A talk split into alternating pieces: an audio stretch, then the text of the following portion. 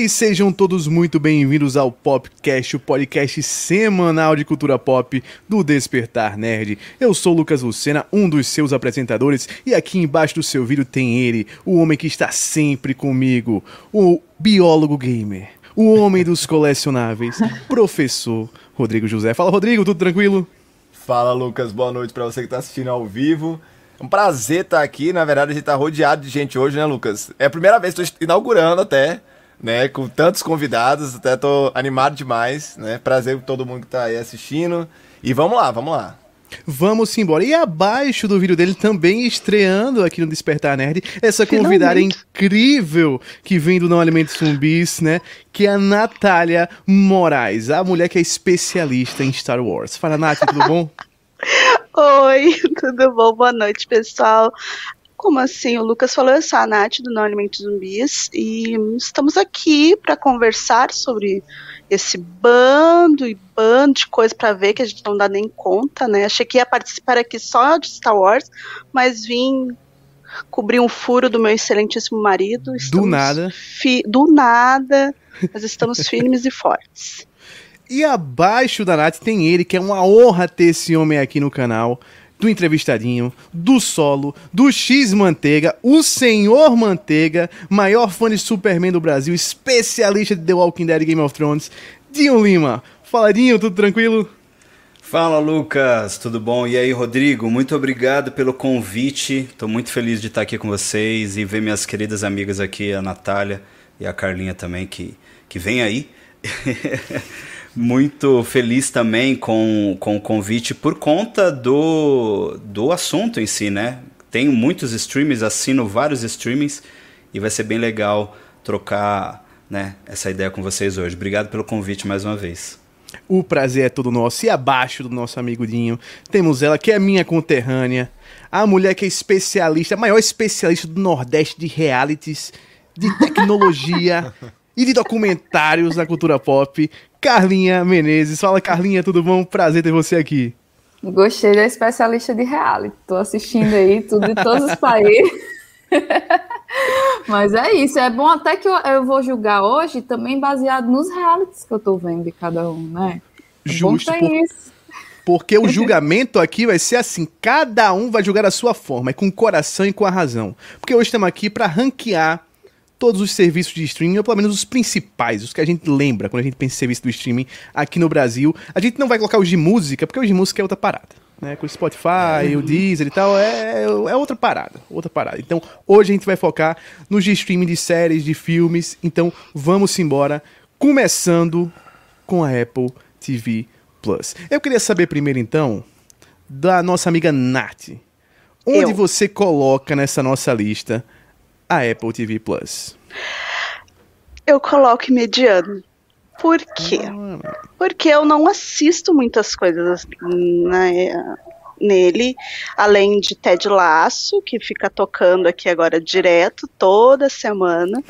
é um canal que é um streaming que eu abro, eu procuro, procuro, vejo que tem umas coisas boas, produções originais bacanas, mas sabe aquela coisa de, hum, tá, será que eu vou ver? Sempre, sabe, parece que tem outras coisas em outros streams que eu posso assistir antes dele. Então, para mim é mediano. Eu, assim, eu não simpatizo muito a minha TV, eu não tenho o telefone, né, da Apple. Então eu vejo na TV da Samsung. Eu não gosto muito do aplicativo, ele melhorou muito no começo, quando ele foi lançado, era muito ruim assistir, mas agora já está mais fácil. Mas assim, para mim é mediano. Justo. Mediano pra Nath, e aí eu peço outro convidado do X Manteiga. Dinho, onde você coloca a Apple TV? Olha, eu eu vou, na, vou igual a Nath também, eu vou colocar em mediano, porque é um streaming, primeiro que. Já, aqui a gente tem que falar a verdade, né? A minha Justo. assinatura já expirou. Eu usei só por um ano porque eu tinha comprado um, um, um, iPhone novo e aí eu ganhei assinatura, né? Para quem não sabe, não sei se ainda tá tendo, mas antes você comprava, logo quando começou o Apple TV Plus, você comprava qualquer dispositivo da, da Apple e aí você ganhava um ano de assinatura. Né? Então não sei se ainda está rolando, mas eu ganhei isso e foi o ano passado. Então ela expirou agora esse ano. E ela tem é, algumas é, produções bem interessantes, né? Tem Si lá, que é do Jason Momoa. É, tem Calls, que eu vi por lá também. É, tem um desenho que concorreu ao Oscar, inclusive na época quem me indicou essa animação foi a Carlinha, que, que eu esqueci o nome agora da animação que concorreu ao Oscar. Wolf é, Walkers. Wolf, Walkers. Isso. Exato. Tá muito lá boa, também. muito boa. O grande sucesso é The Morning Show e tem também Defesa de Jacob. Todas essas produções elas estão lá, mas eu acho que é um streaming que, se a gente for comparar com todos que a gente tem na lista hoje, talvez seja um streaming que fique mais ali para o final, né, mesmo de uma assinatura. Ele é muito barato, Porém, se você for pensar no que você já paga nos outros, talvez ele não compense. Mas é um, é um eu vou deixar muito no mediano também, porque ele vai crescer com o passar dos anos. Eu acredito que ele vai começar a se tornar cada vez mais popular, até por conta do peso que ele vai trazer com produções com super nomes né, do, do, de Hollywood. Então fica no mediano, mas assim, acredito que, que vem aí. e vindo aí, aí, a palavra da noite. É a palavra da noite. Eu chamo Carlinha Menezes para nos dizer onde você a Apple TV Plus.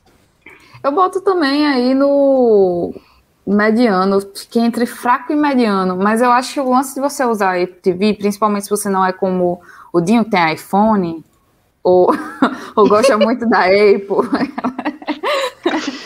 Se você não é desses, você vale a pena assinar por um, dois ou três meses. Você hoje em dia é, bate o catálogo rapidinho das, das melhores produções, né? Então, como a Nath falou, tem Ted Laço, Edinho falou várias produções legais que tem lá dentro, Calls, Defesa de Jake, The Morning Show, principalmente essas premiadas, vai nas premiadas que é, é massa.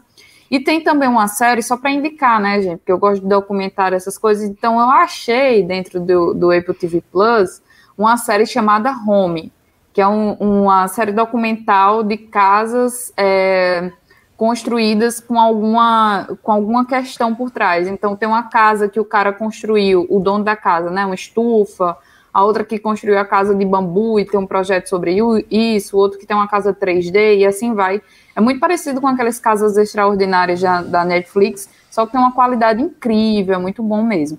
Então, indicando aí esse do que é escondido aí da, da Apple TV Plus, eu acho que dá para você ver esses e algumas outras coisas de dentro do catálogo em uns dois ou três meses, se você focar aí em maratonar algumas coisas dele, eu acho que não compensa para quem não tem é, nada da Apple, não ganhou essa assinatura, manter por tanto tempo, né? Eu acho que esse é um desses streams que dá para você, como é barato até o plano mensal, você assinar é, sazonalmente quando entra alguma coisa e depois dar uma, uma largada e volta para os outros streams, sabe? Até mesmo que você bate tudo muito rápido. Enfim, eu boto no mediano e eu concordo com o Dinho que eu só não boto em fraco, porque ele tem produções muito boas, de, boas, de boa qualidade, e eu acredito que mesmo que venham poucas produções nele, sem, são sempre produções de boas, boa qualidade. Então, a longo prazo, isso vai, vai né, ser positivo. Deixa eu só dar uma dica. Pode falar. Ra rapidinho, Rodrigo. É, tem um documentário também, já que a gente está falando de documentário ainda do Apple Plus. É, então, eu gostaria muito de indicar o doc da Billie, Eilish, da Billie Eilish, que é o The World's a Little Blurry que conta muito sobre a história dela e tudo, e tem algumas performances dela com o irmão que são muito boas, então fica uma dica que está lá no Apple Plus também, é original Apple Plus. Oh. E agora eu passo a palavra para professor Rodrigo José. Rodrigo, onde você coloca o Apple Plus? Então, vamos lá. O Apple TV Plus eu não tive por muito tempo, eu testei muito pouco, que teve até uma, um, uma promoção com o PlayStation, né, Lucas? Eu acabei pegando ele para testar. Só que o seguinte, eu acho o preço dele muito convidativo, né? O 9,90. É parecido com outro que a gente vai falar mais pra frente, só que a qualidade das séries deles, das minisséries e de alguns documentários, que eu também gosto muito de documentário, tem um que se chama Teeny World, que eu acho que é Pequenas Coisas, alguma coisa assim, que é maravilhoso, né? Eu, eu acho muito bonito. Eu acho que a qualidade dele só vai ter um serviço que pelo volume e pela qualidade que dá para comparar, que realmente eu acho as séries dele assim sensacionais, né? O Ted Lasso, que eu comecei a assistir por causa do Lucas, acabei gostando bastante. Eu também tô assistindo o Defender Jacob, né? Tô gostando boa. bastante. Tem o Mr. Corman, que vai, acho que vai sair ainda, tem o Si. Então, assim, mesmo ele tendo pouca coisa, eu acho que tudo que sai praticamente é uma coisa de, de bom para excelente. Que eu gosto muito que isso tem, uma, tem um controle de qualidade do jeito que ele tem, que, que eu acho interessante. É, eu acho o seguinte, eu, eu colocaria ele pelo 9,90 padrão no mediano. Só que aí tem uma venda casada da Apple que aí eu acho que ele se tornaria bom. Porque a Apple tem um pacote que depois tem que verificar o preço, eu acho que é 25 reais, que você faz um, uma, um conjunto de pacotes Apple, que inclusive vem com a questão dos jogos, né? Que a Apple também tem uma parada de você jogar jogos no celular. É, do arcade. Isso. Aí você pode comprar o pacote, acho que por 25 ou 26, e ele vai junto do pacote. E eu acho que aí ele se torna um, um serviço de streaming bom. Porque o serviço de jogos da Apple, o arcade, é muito bom né? Principalmente para quem gosta de jogar celular, né? Não é o meu caso, mas tem muito joguinho que eu fiquei com vontade de jogar, que eu vi que tinha nesse pacote arcade. E eu acho que na venda casada, assim como eu vou argumentar lá, lá para frente em outro serviço, ele acaba se tornando bom. Mas se for somente pelo 9,90, pela quantidade, não pela qualidade, ele se torna mediano. É, é isso. Justíssimo, justíssimo. Concordo com o argumento de todos vocês. E eu vou dizendo o que eu coloco. Eu vou colocar ele no bom só porque ele já vai ficar no mediano mesmo. Se ele fosse ficar no, no mediano, eu acho que eu vou estar no mediano. Porque eu boto Mentira. no bom. Mentira. Você pôs Não, por causa do Ted Laço só. Também, Ninguém também. é besta. É porque eu sou apaixonado por Ted Lasso, sou apaixonado por The Morning Show, sou apaixonado por. É muita série que eu sou apaixonado lá. Mythic Quest, o Si eu adoro, é... tá vindo aí o, o, Fundação também, que amo os livros e a série parece que vai ser muito boa. Uh, tem muitos documentários bons lá dentro e o preço dele é muito bom. Mas eu concordo que ele é um streaming que é sazonal. Ele não é aquele streaming que dá para você passar a vida toda assinando e tal. Mas eu vejo esse aspecto sazonal como uma coisa até boa, sabe?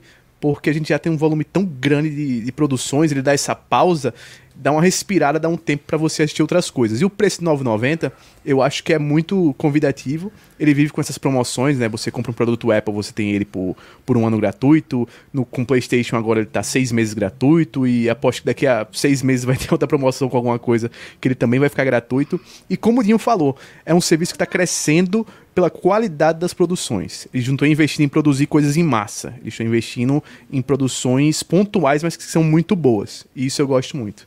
Mas ele fica no mediano, porque aqui o que vale é a democracia. Somos um canal democrático e vamos de Apple TV Plus no mediano. Dessa Dor vez... no coração do Lucas vai Pô, no mediano. Perdoa, Ted Laço, me perdoa, por favor. E vamos agora passar para o Globoplay, qual eu quero começar com o professor Rodrigo José. Rodrigo, Globoplay fica onde no seu coração e na nossa lista?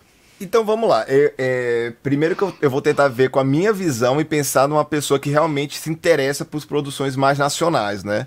Até porque assim, a gente tem que entender que assinar a Globoplay porque a pessoa tem um interesse em produções nacionais. Pensando nesse lado, eu acho que ele é um stream bom. Eu acho que ele tem uma problemática é, no aplicativo em si, de navegação. Eu acho que ele tem que ter umas atualizações para se tornar mais fluido, por assim dizer. Mas em relação ao que ele tem, o que ele possui, para quem gosta de, de TV, de TV e de filmes e séries nacionais, eu acho que ele é um prato cheio. Inclusive, em questão de documentário, até comentei com você, né, Lucas? Antes eu assisti alguns documentários policiais no Globoplay que eu achei muitos, muito, muito, muito bons, né?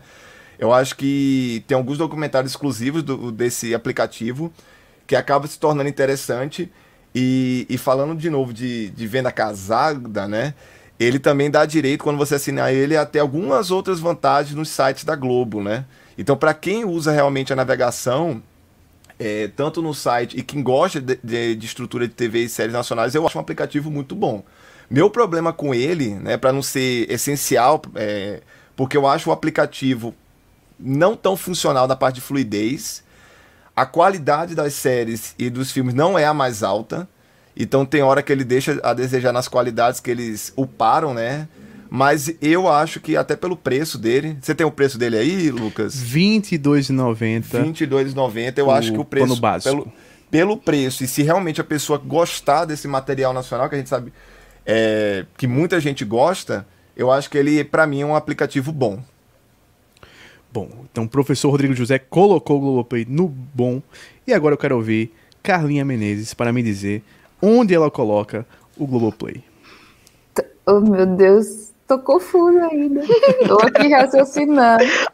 Onde que eu vou botar?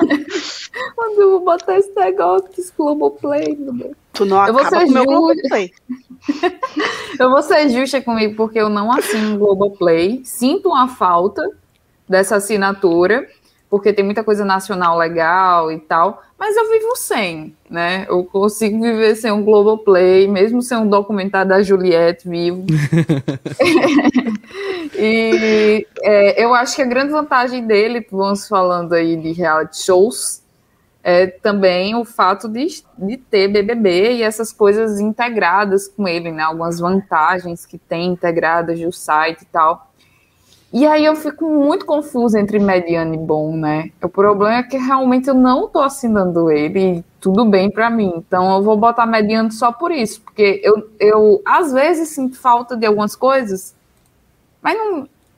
Tudo bem, sabe? Eu tô convivendo, então vai ficar em mediano. Antes de passar a palavra para Dinho Lima, eu queria fazer um disclaimer, porque eu vi que eu não expliquei uma coisa. A categoria Glória Pires é aquela que você acha que não tem condições de opinar. Você não conhece o serviço, você nunca usou e tal, e você mete na Glória Pires que tá safe. É como se o seu voto fosse um voto neutro nessa, nessa rodada. Dinho Lima, Beleza. vamos embora. Olha, é, talvez eu vou surpreender muito na forma como eu vou categorizar, mas eu vou explicar. Para mim, o Globoplay hoje ele é essencial, principalmente para quem quer sair da TV a cabo, né? É, por uma coisa, por duas coisas específicas que já estão é, nas categorias do sistema de streaming, que é o Agora na TV, né, que ele tem lá passando o que está passando na Globo, e ele tem um, um, um combo de esportes muito bom, né? Inclusive eu até vi a galera comentando é, sobre Tóquio 2020, né? Que quem acompanha pelo Globoplay não tem isso aqui para recla reclamar. É, eu sou uma pessoa que ainda tem TV a cabo, então ele se torna essencial para mim a partir do, do momento em que ele tem novelas. Porque Dinho Lima é um noveleiro de carteirinha. Então, assim, você vai aqui na, na, na, na trilha de novela, se você não assinou o Globoplay ainda e você tem mais de 30 que nem eu, deixa eu te dar motivos para assinar. Lá tem Vamp, lá tem Kubanacan, entendeu? Tem a Indomada, tem Tieta, tem Rei do Gado, tem Malhação original, tá? Tem, tem a, a Império, né, que, que tá passando na, na programação. é, eu não sei, acho que Império tá no ar ainda. Tá no ar. Né, na, na- no canal. É Império que reprisando. ganhou. É, que, que ganhou um M e tal e tudo. Então, assim, pra mim é essencial com relação às novelas. E quando você vai pro. Pra, quando a gente tá falando de, de programação, é uma programação muito boa. Porque ela traz muitas coisas eh, da Warner, da Fox. Então. é, talvez seja um sistema, seja um streaming que você vai encontrar algumas coisas que não estão em outros streamings ainda. Fora o grande conteúdo nacional, que foi o que o Rodrigo falou lá no início, a gente tem muitos, muitos filmes e séries categorizados e a ideia de tudo quanto é streaming agora, e a gente vai falar isso daqui a pouco também sobre os outros estúdios, são as produções originais. Então o Globoplay hoje, ele é o grande representante do nosso cinema nacional, do nosso mercado nacional, né? O Telecine também faz um pouco desse papel, mas a gente vai chegar lá. Mas por isso que eu acho que o Globoplay é essencial. Se você quer sair da TV a cabo por dois motivos, esporte e TV aberta, o Globoplay é excelente. E aí eu já faço uso também das palavras da Carlinha com relação ao reality show, porque acompanhar o BBB pelo Globoplay é a melhor experiência. Eu amo o BBB, eu sou o cara que acompanha 24 horas. Então, acabou na TV, eu já vou pro Globoplay para ficar com as câmeras ligadas na casa. Então, para mim ele se torna essencial nesse nesse esquema. Então, ele é um dos grandes hoje que a gente tem aqui no país. Inclusive, vou dizer aqui, se você acompanha a BBB e não é pelo Globoplay ainda, você tá acompanhando errado. Porque você tá vendo só a edição e a edição não mostra as verdades. Exato. Não é Nesse- verdade, Lucas. Dá pra Não é acompanhar verdade. pelo Twitter. Ah, justo, justo. Ou você É assina o Twitter que é gratuito, ou você O assina o Twi- Twitter que é gratuito ainda, O não Twitter sei é mais como, barato. ou você vai para o Globoplay. E vamos para ela, a maior defensora de Globoplay nesse Brasil, Natália Moraes, do Não Alimentos Zumbis. Não tem como, né? É essencial.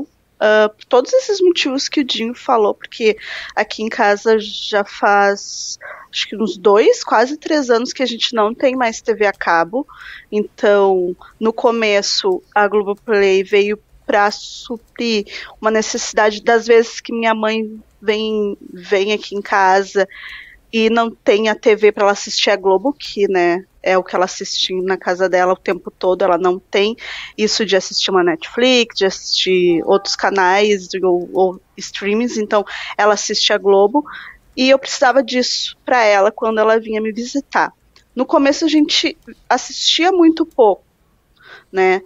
E a partir agora, esse ano para cá, é um dos que a gente mais assiste aqui em casa, também por conta das novelas, por conta do BBB e principalmente pelas produções nacionais, uh, as séries.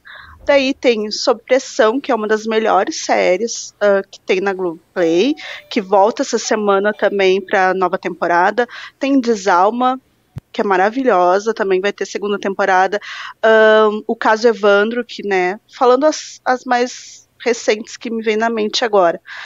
São séries muito boas, muito boas mesmo. E também a gente assina não um pacote básico, a gente assina o um pacote que vem com os esportes, Multishow, e é muito bom. Acompanhamos as Olimpíadas assim, o tempo todo assistindo, e BBB é, está nos nossos corações. Então, para mim, sim, é essencial aqui em casa. Não, não seria uma daquelas que a gente deixaria de assinar por falta de verba, entende? Ela continuaria. Justíssimo, justíssimo os argumentos da Natália. E eu acho que eu vou ter que decidir, né? A gente tá empatado é. ou eu tô errado? Tá 2 a 2 O bom e o essencial. Olha só, você pense direito. Seja não, não justo. tenho nem o que pensar, não tenho nem o que pensar. Esse daí eu não tenho nem o que pensar. Esse eu tenho que botar no essencial. Por quê? É, como o Ninho falou, tem esse super plano que é o de 50 reais, que ele elimina basicamente a necessidade de você ter TV Exato. a cabo. Ele basicamente elimina a necessidade de uma TV a cabo. Eu assisto o Premiere direto. Eu sou torcedor do Fluminense de carteirinha. aquele que não. É assim, tô fazendo prova com o jogo rolando, então tem que ter o Globoplay com o Premiere para mim. Tem que ter, tem que ter pros realities. É, e o Globoplay é o único local onde você tem sai de baixo e toma lá da cá. Então. Já maratonamos. Pois é, não, não recomendo porque Ai, não é, é já não funciona muito bem as piadas atualmente, entendeu? O, o, o e sai de baixo envelheceu mal, hein? É, e também Toma Lá da Cá também envelheceu um pouquinho mal. Você se lembra do final de Toma Lá da Cá? Nossa, não. o final. Você. Olha, não se lembro. você for, for reassistir Toma Lá da Cá, assista só até a segunda temporada. Ou melhor, assista só a segunda temporada, que é a melhor. Que é a, a melhor. terceira você esquece. A última temporada, meu Deus. É, o último é episódio, meu Deus. esse último episódio, inclusive, é uma piada. Eu quero que vocês depois assistam. Que ele é uma, uma piada em referência a um episódio de Friends que Joey faz uma peça de teatro horrível. Que eu acho que vocês lembram como termina essa, essa peça de teatro, né? Com a mina lá indo-se embora e tal. Pois é. Vão lá é, assistir tomar da cara. Spoiler é, mesmo?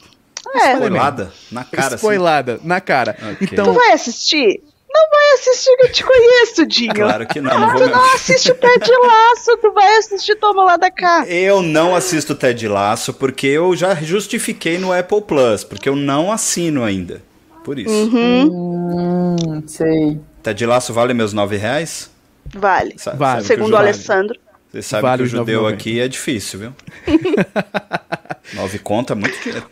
Uh. Pois Globoplay terminou como essencial mas foi como nossa essencial por causa do pacote, da experiência. Como eu disse nossa amiga Ale Moraga, é. Lucas afirma: Globoplay elimina a TV a cabo. E esse não é nem a afirmação de Lucas, é porque a lei chegou depois. Porque é essa afirmação do amigo de Lima. Ó, o serviço Mas... a cabo, serviço a cabo, por favor, não cancele nenhum tipo de publicidade comigo, porque não fui eu que falei isso. Eu só tô aqui isso, opinando, tá, entendeu? Só tá opinando. Está gravado. Claro, claro, Sky, não tenho nada contra vocês, gente. Eu só tô participando aqui. justíssimo, justíssimo. Manda jobs. Queria. E, e é nessa vibe de Claro Sky que nós vamos para o HBO Max. E o HBO Max, eu acho que não tem outra pessoa que eu possa começar com o HBO Max que não seja Dinho Lima no X-Manteiga, porque o homem é o maior embaixador de HBO Max nas redes sociais do Brasil e do mundo. Dinho Lima, onde você coloca o HBO Max? Cara, o HBO Max é claro que ele é essencial só pela bagagem de conteúdos que ele tem. Ele é superior em muitas coisas. Ele é um serviço que te traz já o poder da franquia Senhor dos Anéis, já traz tudo que é Harry Potter, Game of Thrones, DC, Zack tudo Snyder. que é cartoon. Zack Snyder a gente pula. Mas tem os originais muito bons, né? Estreou Love Life com a Anna Kendrick. Tem Superman Lois, que eu, que eu considero um original, né? Porque ele meio que fez a estreia dele lá. Tem Rick and Morty. Tem os filmes, né? Que é, isso é uma vantagem, preciso falar disso. O HBO Max hoje é o streaming que tem a menor janela de saída do filme do cinema para o streaming. Ele tem uma janela de 35 dias, o que é um recorde absoluto no cenário nacional. Nenhum streaming tem um, tem um, um, um chega tão rápido um filme pós é, cinema do que o HBO Max. Então a gente, esse final de semana, é, estreou Mortal Kombat, né? Que já entrou com uma janela nesse, nesse sentido. A gente vai ter outros filmes aí, como o Space Jam, por exemplo, que é um dos últimos lançamentos Warner. Ele vai chegar brevemente também no HBO Max. E fora que ele tem todo o pacote HBO também, né, minha gente? Que aí é só produção top, né? Eu tô assistindo The White Lotus agora, que tá incrível. É uma série que eles estão passando semanal e tal mas é, uma, é maravilhoso. Então, assim, tem, tem não, não dá para competir com a HBO Max, gente. Tipo assim, talvez a gente vá falar um pouco mais mais para frente, nós vamos falar sobre a Netflix, que é um grande concorrente. Mas eu só consigo ver pau a pau com a Netflix a HBO Max. Desculpa qualquer outro streaming assim. Não tem como. A bagagem do HBO Max, o catálogo deles é superior de, de várias formas. Então, é, vou deixar de lado meu coração da, da, é, pela DC aqui nesse momento. Uhum. Mas é sério, é, é, olhar as outras, os outros conteúdos também. justíssimo, fora, justíssimo. Fora, ó, outra vantagem, ele tá vindo com o futebol agora. Champions League vai ser só no HBO Max. E já é, teve jogos ele... brasileiro também, né? Sim. Porque todo mundo tem tá contrato postando, com a TNT.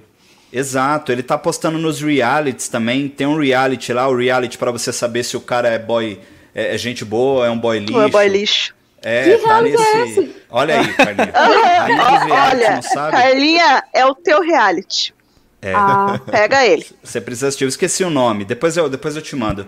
Depois, vem, vem de DM, bebê. Vem de DM. e aí, a gente tem todo esse, esse catálogo maravilhoso, os exclusivos, HBO Max. É outro filme que chegou com uma janela bem curta foi Invocação do Mal, o do, do, o do Nova, de Nova York lá, que é do Lin-Manuel Miranda, também o Kong, o Kong, Godzilla vs Kong. Em um baile em Nova York. Filmes, isso. Todos esses filmes chegaram com uma janela é, menor Mortal. de cinema. Mortal Kombat, como eu já tinha falado. Então, assim, tem muita coisa legal. Tem os originais agora, tem a, o o Gossip Girl novo, vai ter o Sex and the City novo, tem as, re as reuniões do Maluco no Pedaço, de Friends. Gente, eu vou ficar falando a noite toda de HBO Max aqui. É claro Sex que é essencial. City, vai ter. Exato. Claro que é essencial, não tem como. E nesse pique da essencialidade do HBO Max, eu passo para ela, Natália Moraes, para nos dizer, Natália, onde você coloca o HBO Max? Eu tenho que dizer que eu ainda sinto nervoso essencial naquela legenda deles e que ele trava muitas vezes, muitas vezes. Mas daí eu vou dar um desconto porque, né, eles vão arrumando isso aos poucos e tal. E a navegação dele é também, é né? muito boa. Eles dividem lá por categoria. Eu, eu, gosto muito da divisão por categoria, assim, DC, War, essas coisas que eles fazem lá, é muito legal. Uh, então, para mim, é essencial ele exatamente por ele ter um catálogo, ele vem com uma bagagem muito grande. E essa, esse negócio do filme estrear no cinema e 30 e, 30 e poucos dias já está disponível também é uma vantagem muito legal. Uh, tu não fica muito tempo esperando para ver aquele filme, né? E em tempos de pandemia, que a gente tenta evitar aglomerações, evitar ir tantas vezes no cinema que nem a gente ia antes, então é uma vantagem espetacular. E gosto muito do que tem lá dentro, principalmente das coisas da, uh, da HBO, que era horrível a gente navegar na HBO Go. Era horrível, não tinha condições, apesar do conteúdo ser maravilhoso. E agora a gente já consegue ter acesso tranquilo a esse material.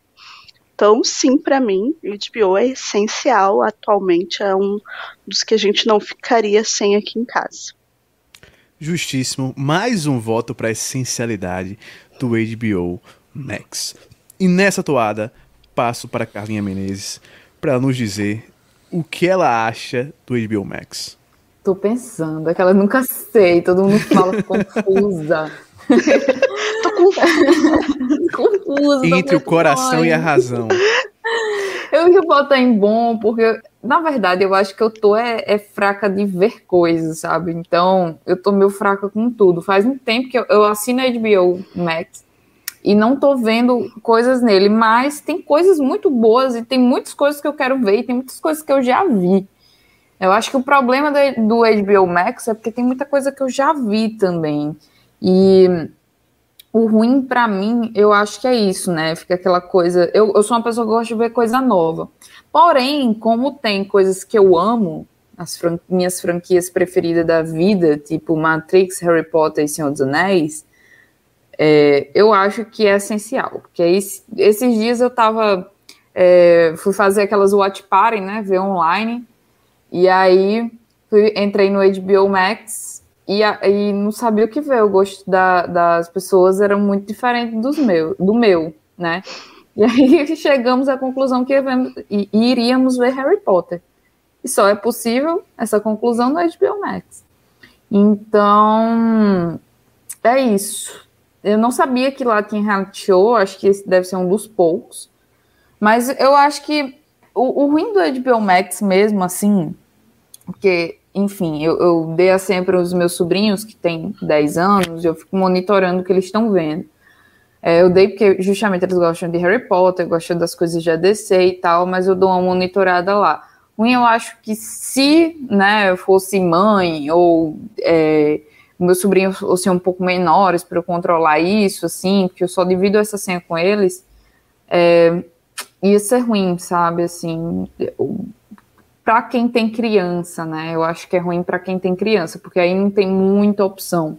Tipo o Apple TV, que também não tem, a Globoplay talvez já tenha mais opção. Pensando desse lado, né? Mas para mim é essencial, então, né? Porque eu tenho criança. Tem esse sobrinho aí que ele já tá ficando velho, já tá com mais de 10 anos, ele vai ver as coisas de aborrecimento. Velho, 10 anos. O que sobra pra gente?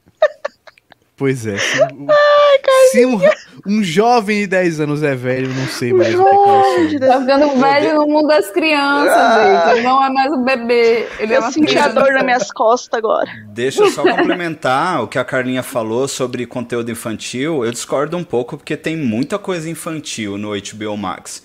Eu acho que ele é o mais completo. É, perto da Netflix, eles são os que mais têm conteúdo infantil. Ele tem um, uma e quando entra em coisa infantil, ele entra não só na, não tô falando só de animação, tá? Não, só, não tô falando só do Pocoyo e da Patrulha, patrulha Canina. Mas ele tem o filmes Pocoyo. que a gente assistia quando a gente era criança, por exemplo, um filme de sessão da tarde como O Agente 86, é, o Rampage do The Rock, Jogador Número 1. Todos esses filmes são filmes de criança, Space Jam, são filmes que uma criança ah. pode assistir né? Então Sim, tem essas Dinho, mas olha só, olha só, esses filmes hum. são das, da criança tipo meu sobrinho, que eu acho muito legal, por isso que eu dei a senha para ele, que ele se interessa de ver e tal. Então, ele tem 10 anos, ele tá naquele classificação livre e eu dei para ele o, o de adulto, porque tem uns filmes ali de 12 que eu acho que já dá para ele ver, né?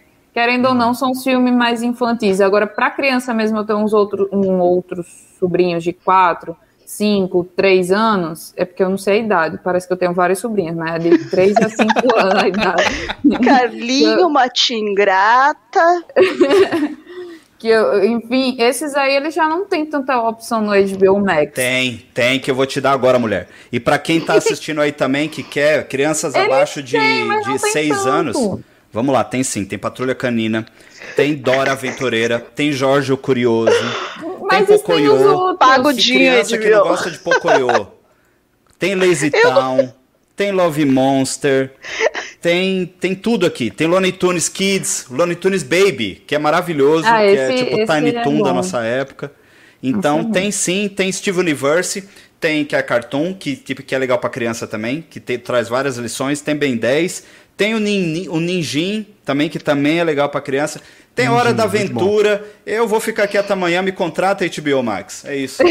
Quando eu digo que que o Dinho quer Lima- na vida. É, Ser quando eu o garoto Lima é o maior embaixador. Não, não tem outra. O homem é o maior embaixador de HBO Max no Brasil e no mundo. Eu E ainda agora- acho, eu ainda acho que as outras têm mais conteúdo infantil, Oh, mas ainda botei em essencial, né? Botou. Não vou brigar botou, com- justo. Só Botou na força, na O, re- força. o reality, o reality pra indicar pra Carlinha, que é tipo, é tipo reality de pegação também que a gente gosta, que é o F, é F-Boy Island, tá? Tá A- anotado. o, o HBO Max tá começando a investir nesse tipo de reality e a Carlinha também gosta muito de, de docu- documentários. A gente precisa lembrar que o HBO Max tem os melhores documentários da história, né? Macmillions, por exemplo, é um HBO Max. Então, é isso. Pronto, Rodrigo, desculpa. Boa. A gente tocou no ponto sensível do Dinho. Não, Rodrigo, e- desculpa. esse era o momento da live que eu sabia que a palavra de Lima tem que começar e terminar, porque o homem é o. Ele é o senhor Manteiga e agora ele é o senhor de Biomax também. E nessa Senhor tomada de criança também, de conteúdo infantil, eu passo para o professor Rodrigo José, porque além de professor, é pai. Ontem foi o dia Bem. dele. Então, Rodrigo, onde é que se coloca Então, o HBO é, Max? eu tô fazendo essa análise em relação aos aplicativos por três frentes, né? Primeiro, preço, que é muito importante. Conteúdo, o que, que ele vai ter de conteúdo. E do próprio aplicativo em si, porque eu acho muito importante o aplicativo ser fluido, ele ter uma qualidade de imagem legal, né? Ele funcionar com a internet um pouquinho me- é, menor, porque a gente sabe que tudo isso é questão de funcionalidade de aplicativo, né? Inclusive vai ter um, um- um pouquinho mais na frente que ele vai falar que é ruim tudo que, eu, que isso que eu falei, mas tudo bem. É, em relação ao HBO, tirando a grande mancada com as legendas, que foi assim, uma mancada cracho que ele teve no início, quando, eu- quando inaugurou, que realmente incomodou, é, eu tenho só elogios. Eu acho o aplicativo um dos mais fluidos, que é muito difícil, inclusive, você ter um aplicativo de estreia e ele ser tão bom para navegação. É, ele tem a, a estrutura de navegação muito bonita, ele orienta você ao que assistir, que é um serviço que a Netflix faz perfeitamente, né? Que inclusive, pra mim, quem ainda é rei em relação a fluidez e indicar a Netflix é uma coisa, um patamar muito alto, mas a HBO pra mim já começou muito bem. Se a gente falar que é um aplicativo muito mais novo, é, o aplicativo é bonito, ele é funcional. Em questão de qualidade de imagem, é um dos melhores, né? Ele tem realmente um 4K, ele tem uma funcionalidade de imagem muito boa, acertar as legendas. E assim, e diferente da Apple, ele é mais robusto em conteúdo e em qualidade, eu acho que ele é o melhor. Assim, a- as minisséries, inclusive, pra mim, a melhor minissérie que eu assisti foi a da, da atriz da- do Titanic, que me fugiu o nome agora, né? Que o nome da minissérie é em né? inglês, Meryl Town. Então, assim, em qualidade de conteúdo, até porque ele pegou o que era da HBO, né? Porque a HBO Max pegou o que era da HBO Go.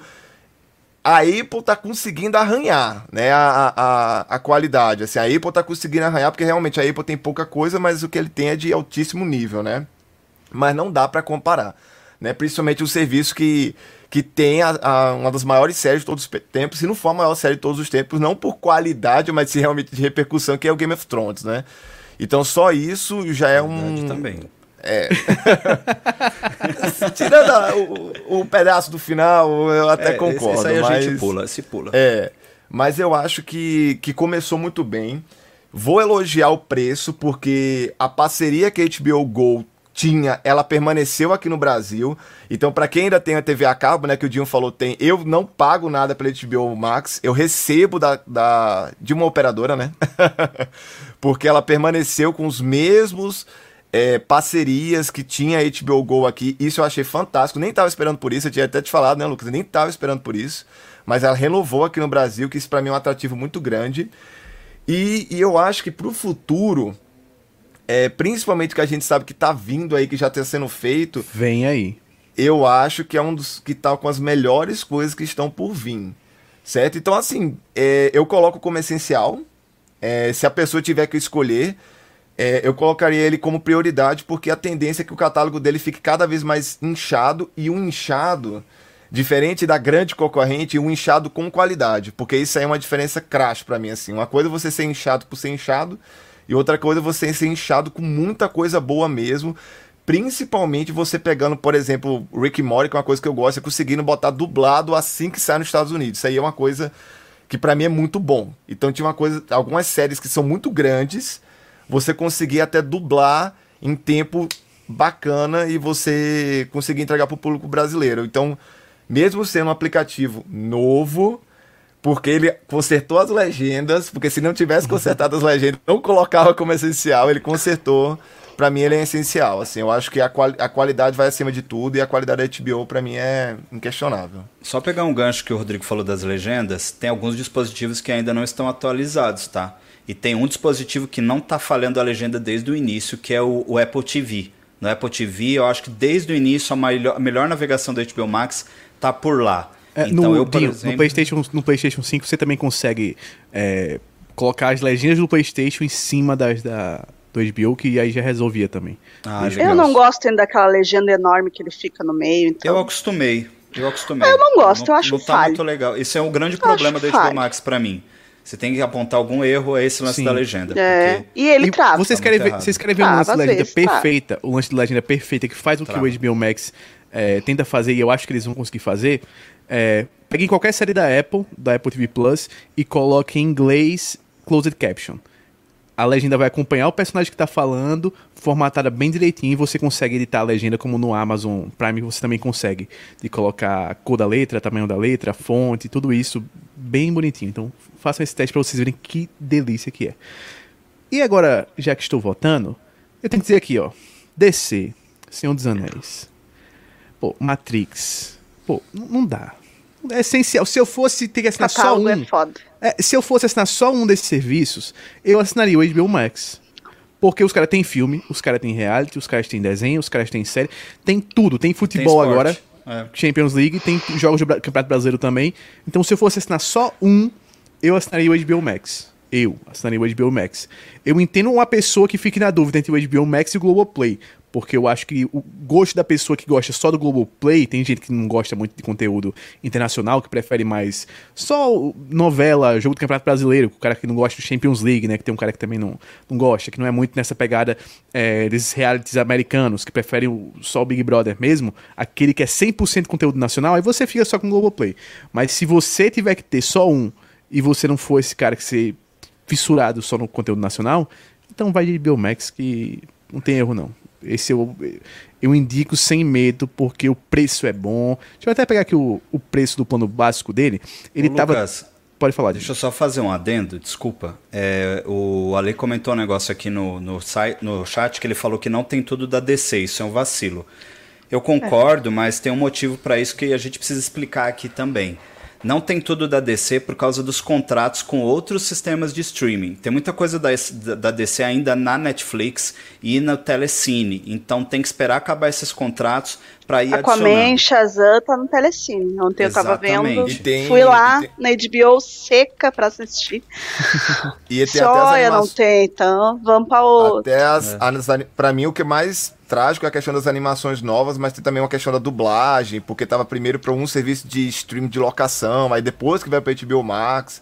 Porque Isso. eu até estranhei que as animações novas não foram direto. Aí depois eu vi que realmente tinha a questão contratual, que provavelmente até o final do ano deve se resolver tudo, né? É. Sim. Hum. E eu vou dar um toque, tá? É, fica, vou cravar aqui na live, especialmente. Dia Eita, 18 cravando. de setembro é Batman Day, tá? Aqui no Brasil.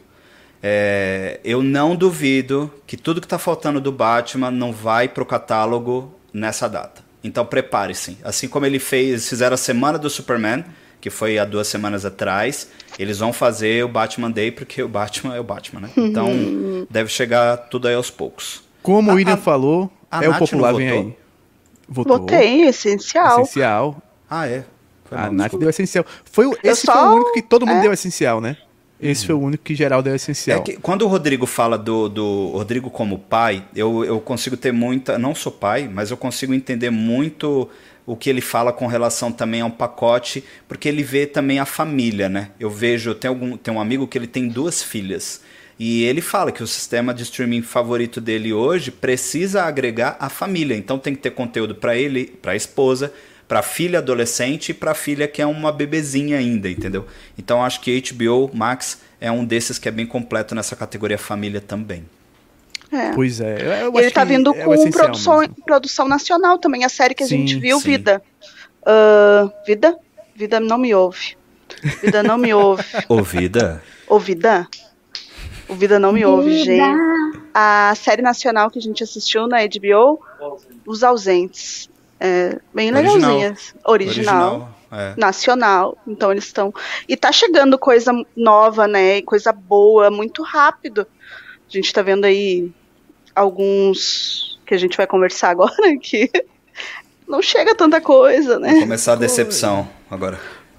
Pois é, então vamos começar agora com nossa amiga Nath, para ela hum. falar do Paramount Plus pra gente. Nath, Paramount. onde você coloca?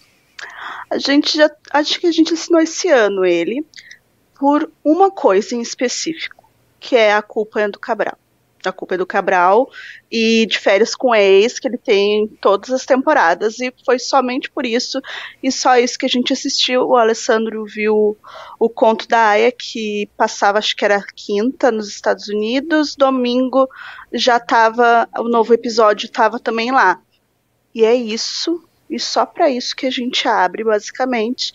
Então, para mim, o catálogo dele não tem tantas coisas, não tem séries boas, os filmes são tudo do mesmo, tirando alguns realities, que são esses que eu mencionei, e programinhas de comédia, para mim ele é fraco.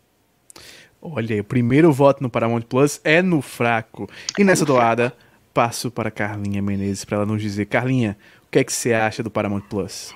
Eu acho que eu não posso opinar, que ela tá Glória Pires agora. Primeira vez. Vai no Glória Pires. Boa. Eu, eu, assim, até tô em dúvida. The Great é, tá no Paramount Plus? Eu tenho que olhar. tenho que olhar isso aí. Temos que olhar.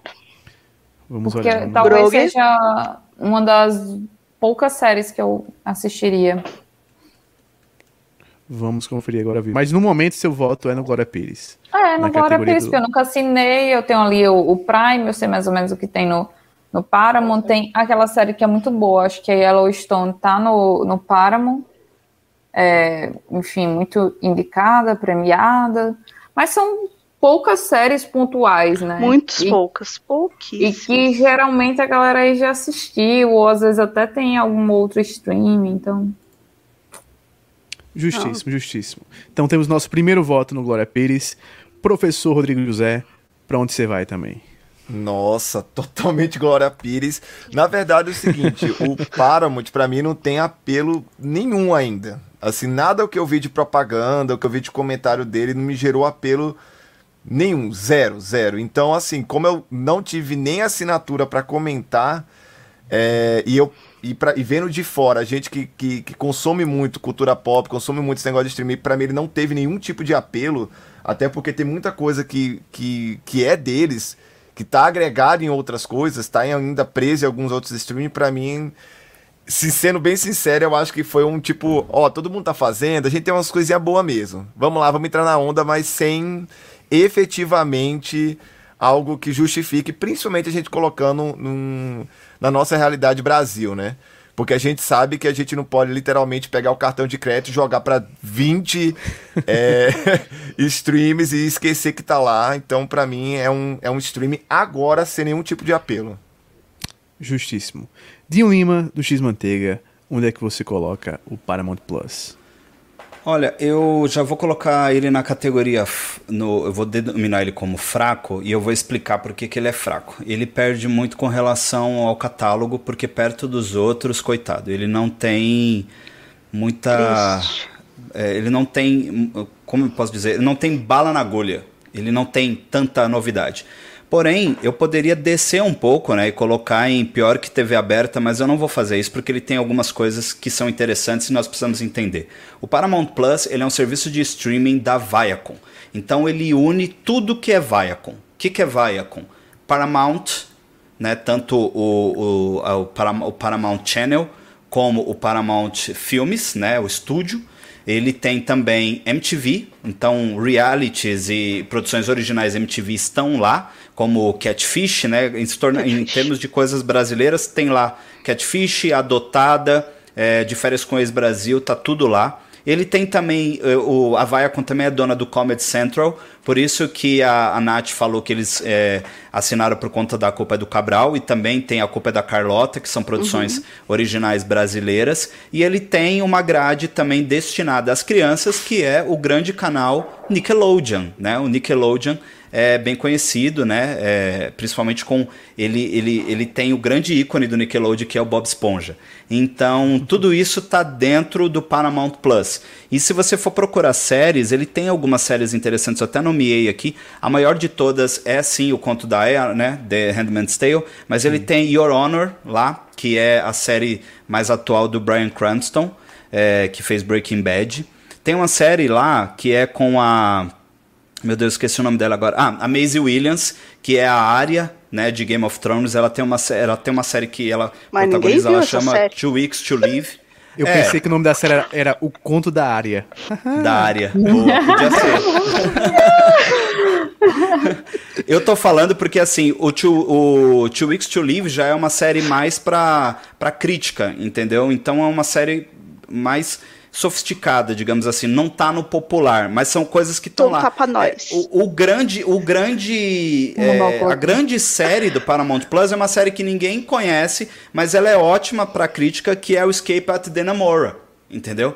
Então assim, é um, um streaming hipster entendeu? ele tem essas produções mais hipsters, mas ele tem um popular que é o Nickelodeon, quem aqui no Brasil a gente conhece muitas produções do Nickelodeon, Comedy Central e MTV. Então eu acho que ele é fraco porque a maioria das pessoas hoje assina o stream por um grande catálogo de filmes e séries. Então ele fica devendo nessa categoria. E, então, para mim é Dinho. Até, até que você uhum. falou do Bob Esponja, o Bob Esponja também tá muito atrelado à Netflix ainda. Uhum. Tem filme, tem série, então tipo assim, é que nem eu falei, ele não tem atrativo. Exato. Porque se a gente falar de série cult assim, todos têm a série cult que é super boa de nota, mas não justifica. Se as grandes coisas que ele tem ainda não tá preso nele, aí você aí, aí fica aquele negócio, não dá para vender, né, aqui no Brasil. Porque quando a gente soube que o HBO ia vir, aí o que, é que aconteceu com o Harry Potter e seu design na Netflix? Opa, faz o uhum. rapa, não vai ficar mais não. Entendeu? Porque aí você fala, pô, é Seu dos Anéis, é o, o, o, Até o próprio Rick Mori, eu acho que tá saindo da Netflix, porque tudo que é da Cartoon Network é da HBO Max, né? Uhum. Então, tipo assim, eles fizeram o que era que a gente esperava fazer, né? Tira tudo porque vai ficar no nosso. Aí a Paramount nem, para mim, a questão da Paramount foi realmente um oportunismo, assim, ó. Vamos aproveitar que a gente já tá ganhando dinheiro com os outros, né? Já tá ganhando dinheiro licenciando pros outros, aí vamos tentar fazer o nosso e beleza. Se conseguir, beleza. Se não. é isso mesmo. Mas é uma preparação muito pro futuro também, né, Rodrigo? Eles, eles sabem que a Paramount é um baita de um estúdio, né? Só pra vocês terem noção, é, a Paramount é o estúdio de Missão Impossível toda a franquia Missão Impossível Sim. tá lá. Né? Então, assim, o Velozes e Furiosos, ele era Paramount, foi para Universal. Então é um estúdio muito grande a nível mundial ainda, então ele é o, ele tem que ter o sistema de streaming dele. Pena que é fraco demais, né? Pois é, então já decidimos que é fraco. Então vou dar meu voto no que é pior que TV aberta só porque a gente tem que pagar. Porque o Ale falou que é 15, o que eu tinha olhado era 19,90. Não sei se teve eles diminuíram é, A gente paga junto com a, o Prime Video. Ah. Eu acho que deve ter algum desconto, alguma sim, coisa. Sim. A gente fala pro navegador do próprio Prime Video a gente usa. Aqui o William trouxe informação excelente, que tem Cheats Creek também. Não pode esquecer de Cheats Creek. Grande vencedora do Emmy, série é que Carminha verdade. ama. A série que ninguém viu e ganhou o Emmy, é, é isso aí. Pois é. A série que ninguém Twin Peaks também tá lá. Justíssimo. Eu vou colocar que pior que TV aberta, que TV aberta é só de graça, que é de graça. Só vou colocar por isso, por esse R$19,90. E e por que não vai ficar lá? contra. É, vai ficar no fraco Porque mesmo esse contra. negócio. Vamos deixar no fraco o Paramount Plus. Vamos deixar no fraco. É contra gosto da minha pessoa, mas vamos, vamos pro fraco, vamos pro fraco. E vai melhorar, vai melhorar. Eu acho que vai melhorar. Mas no momento, no momento, o negócio não tá muito bom pro Paramount, não. E vamos pro seguinte, que a gente falou agora dele, deu uma palhinha desse serviço, que é o Amazon Prime Video. E para esse aí, eu vou querer começar com ela, Carlinha Menezes. Como é que você começa ah, nesse aí? Ah, esse aí eu vou defender. Eu vou é, botar lá eu, comecei, eu, eu sabia que você defenderia esse Defenda. Defender. É, o, o Amazon, para mim, ele engloba várias coisas, né? Assim, eu moro aqui numa região, vou, vou até sair do, do vídeo. Eu moro no Nordeste, Natal, Rio Grande do Norte. Então, tudo para cá que eu vou pedir na internet tem frete. E com esse serviço, eu não pago o frete. Então, eu posso pedir, sei lá, móveis por R$ 9,90 ao mês, eu não pago frete. Já valeu o frete, gente. Já valeu o frete. E ainda tem acesso o Prime Video, né? Eu estava testando esse dia. Será que se eu pedir um stand para minha televisão, eu vou ter que pagar frete? Não vou ter que pagar frete. Porque eu assino Prime. Então, isso aí já, já para mim compensa, né? Bastante. É, e eu acho que também, assim, não, não, não tem aquele vasto catálogo, não entra coisa sempre. Mas tem muita coisa de qualidade no Prime. Tem muita porcaria, tem muita porcaria. Mas se você for comparar em proporção, por exemplo, com a Netflix tem um volume de coisa lá dentro e a quantidade de porcaria, a quantidade de coisa boa, é, eu acho que o Prime é até mais bem é, segmentado. Eu acho que tem é mais fácil você achar coisa boa lá. A, a, o lance é que ele ainda não tem tanta coisa assim, mas hoje em dia já tem mais do que, sei lá, dois anos atrás, três anos atrás, que foi quando começou. A gente tem que lembrar ali, em 2017, ninguém dava valor ao Prime, né? Então, por isso que a gente fica hoje aí de olho na, na Apple TV Plus, porque eu vejo que algumas elas vêm começando, assim, nesse cenário é, devagarinho, e vai se construindo isso. Então, eu acho que o Prime, para mim, hoje é essencial, por, porque eu acho ele completo, ele tem é, reality show, ele tem documentários legais, ele tem. Eu acho que tem esporte, não tem nele? Tem, você tem. Ele tem uma assinatura o... junto, é, uma mas assinatura aí é, é, uma assinatura junta que você pega com o Premiere também. Exato, você consegue pagar com o Premiere, acho que o Brasileirão, né? Isso. E, e é, eu gosto muito dos docs de esportes dele também, apesar de, pronto, eu não vejo Brasileirão, mas eu vejo o documentário lá que tem de futebol americano, então tem outras coisas. Off, né? Que é o Tudo ou Nada. Exato, tudo é muito bom esse documentário. Toda temporada eles acompanham uma, um time. E, por exemplo, tem uma outra coisa, né? Que é meio com a Revolução, além dos originais, tem os originais legais, tem uns que não são tão assim, mas tem uns que são bons. É, e eu tava vendo um reality show esses dias, que é o Making the Cut, que é um reality show de moda. E eles têm uma, um acoplado, uma casadinha com a própria loja da Prime. Então, quem ganha a tarefa dentro do, do reality show tem o seu a, a sua roupa vendida na loja Making the Cut na Amazon Prime. E aí o, o ganhador daquela tarefa, né, da, do, do reality, pode colher royalties da, da roupa que vai ser é, exposta lá dentro da loja. Então, acho que essa casadinha ainda, essas possibilidades é muito legal. E o The Rock falou ali alguma coisa sobre lançar um filme, ter essa essa junção com a loja da Amazon e tal. Então, acho muito legal, fora os realities, né, que a gente vê por lá. Pois é. Carlinhos então colocou no essencial. Show. Eu, eu acho que não dá para esperar outra coisa, né? Carlinhos ia colocar no, a, o Prime no, no, essencial, não tinha outra. Lucas, posso posso falar do Amazon porque para mim Não, é falar? você agora. Eu ia passar ah, para tá, você agora boa. mesmo. Professor Olha, Rodrigo José, fale eu do tenho uma Eu tenho uma definição da Prime Video. A gente reclama muito de venda casada, né? A gente tem muito problema aqui no Brasil em relação à venda casada. Você vai comprar uma casa é venda casada, você vai comprar qualquer coisa aqui no Brasil é venda casada. Mas a Prime Video, com todos os defeitos que eu vou listar aqui, ela é campeã da melhor venda casada da história que esse Brasil já teve. Porque 9,90 e você não pagar frete e ainda ganhar um, um app Fora as outras coisas, inscrição na Twitch, não sei o que. Pra mim, é assim, é sem discussão. É essencial como venda casada. Como venda casada, ganha prêmio aqui, ó. A galera de publicidade há 50 anos atrás que inventou venda casada aqui no Brasil, né? Pode dar o prêmio pra Amazon, porque para mim é a melhor coisa que tem em relação à venda casada. Mas o aplicativo, até o Léo falou mais pra trás, né? Que tem muito filme é uma porcaria em relação a. Parece que é um estagiário de TI que fez aquilo ali. Porque, pelo amor de Deus, para mim, não consegue recomendar filme de forma correta. O aplicativo é uma zona, é uma zona, é, é feio, não é fluido, ele é lento, a, o negócio de buscador é ruim, o, o, o pause, o, o, play, cara, as legendas tem hora que não são boas. Mas é como eu falei, assim, eu acho que ele é essencial. Mesmo dando todas essas questões sobre a funcionalidade do aplicativo, ele tem muitas opções, apesar que são. Eu, eu queria saber quem era a curadoria da Amazon, porque parece uma coisa assim, ó. Chegou assim um cara para vender uma cartilha de filme antigo e falou assim: não, me dá tudo, me dá tudo. Você vai vender, me dá tudo. Me dá Ele pergunta assim, né, Rodrigo? Você quer o que é da cartilha? E a Amazon fez, sim. eu ele vai no, no torra-torra do, do, dos filmes. É, ele, ele, ele, ele comprou desde o Beethoven 3 ao The Warriors até o, o, Poderoso Chefão, passando pelo o Maluco no Pedaço, entendeu? Tipo assim, eu quero tudo, eu quero tudo, não me importa a qualidade, porque, sem brincadeira, eu acho que uma coisa que todo mundo tem que concordar aqui, que a Amazon Prime não tem curadoria, tipo assim, pega o que tá lá na promoção, que, que, que o que tá Deu melhor, sopa.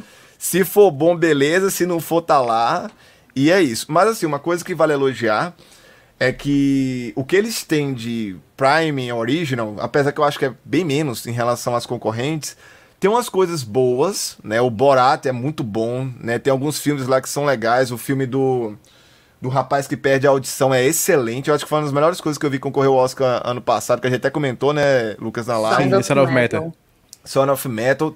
Só que também tem uma, umas coisas originais que é meia boca, assim. Tem então eu acho que é o meio termo em relação ao anime, né? Que eu representando o Vitor aqui, né? Que, tem que alguém tem que representar o Vitor pra falar de anime. A escolha dos animes, apesar de ser poucos animes, eles escolhem a dedo. Eles escolhem a dedo os animes porque é pouco, mas é bom. Né? Eles pegaram Banana Fish, ficaram com a exclusividade de Banana Fish quando foi um dos grandes animes da temporada, pegaram a exclusividade de Violent Saga, pegaram a exclusividade de Dororo, Ficaram por um tempo com o Fire Force, né? Só que perderam agora. Então, assim. Sim. Eu acho como venda casada é essencial, mas, por favor, Amazon, escuta a gente. Você tá escutando a gente, né? Bota um cara profissional para trabalhar na área de TI lá, porque o estagiário tá complicado, hein? O estagiário fazendo aquele atualização daquele app é difícil. Mas é essencial, é. viu, Lucas? Depois, depois de tudo isso, vai ficar claro. É essencial, porque é a melhor venda casada que já fizeram. É que, é que Jeff Bezos não tá mais monitorando essas coisas. Agora ele tá preocupado em ir pro espaço, ele não fica é. mais vendo negócio de, de Prime Video. Mas o, o, Rodrigo me lembrou é, que tem uma, apesar de, de né, o aplicativo aí ter vários problemas, ele tem um negócio que é um dos melhores recursos de todos os aplicativos de streaming que nenhum outro tem, que é você ver o elenco. Então, quando é um filme dublado, você consegue ver em qualquer cena. Em, em qualquer, qualquer cena que tu pare, vai aparecer maravilhoso. Sério, isso é muito bom. E nenhum tem isso. E faz falta nos outros. Faz falta. Justíssimo. Então eu passo a palavra para Dinho Lima, para ele nos dizer o que ele acha do Prime Video, porque até o momento ele tá, tá muito quieto nesse do Prime. Tô achando estranho que o homem tá muito quieto. Então vou lá, Dinho Lima, o que, é que você acha do Prime Video? Cara, eu tô ouvindo os comentários aqui de todo mundo bem quietinho, porque sou muito fã do Amazon Prime. Eu já começo dizendo que ele é essencial para mim hoje. É um dos meus aplicativos favoritos. Concordo com o Rodrigo com toda essa questão. Uh, vamos falar de. Quando o Rodrigo fala da, de TI, eu entendo muito bem, porque realmente o layout do aplicativo ele é feio demais. Ele melhora um pouquinho uh, na versão web. Inclusive eu estou com ela aberta agora e eu estou vendo aqui que na versão web eles ranquearam até igual a Netflix. Tem o top 10 Brasil deles aqui também. Então acho que eles estão buscando essa evolução, mas para alguns sistemas ainda, por exemplo, eu utilizo o Roku para assistir o Amazon Prime, não tá não tá legal ainda. É, então é tudo muito. É, é, é a gente costuma dizer que e trabalhando com design, essas coisas, é, é um layout duro, né? Ele é rústico demais e ele não flui. Comparado aos outros, nesse sentido, ele é o pior. Porém, ele tem uma coisa também que é bastante ruim, que está em torno do marketing e divulgação das suas próprias obras originais. Isso é um grande problema que a Amazon tem. Eles parecem que só querem divulgar filmes que tenham um ator tipo mega de Hollywood conhecido, que nem o filme que foi feito agora, né? Eles divulgaram bastante. Pratt, né? É, com o Chris Pratt, o A Guerra do Amanhã, né? Eles fizeram uma propaganda enorme porque é o Chris Pratt. Então, parece que eles fazem isso. Esse final de semana eu tive um, um, uma experiência com, com o Amazon Prime, porque com, com o Prime Video. Uma amiga minha, Natália Kreuzer, fez um tweet falando sobre Cruel Summer, né? Se alguém tinha assistido Cruel Summer e tal. E aí eu falei, Cruel Summer. Aí fui lá ver no Amazon e quase desisti de assistir. Porque o banner que tá no site é horrível.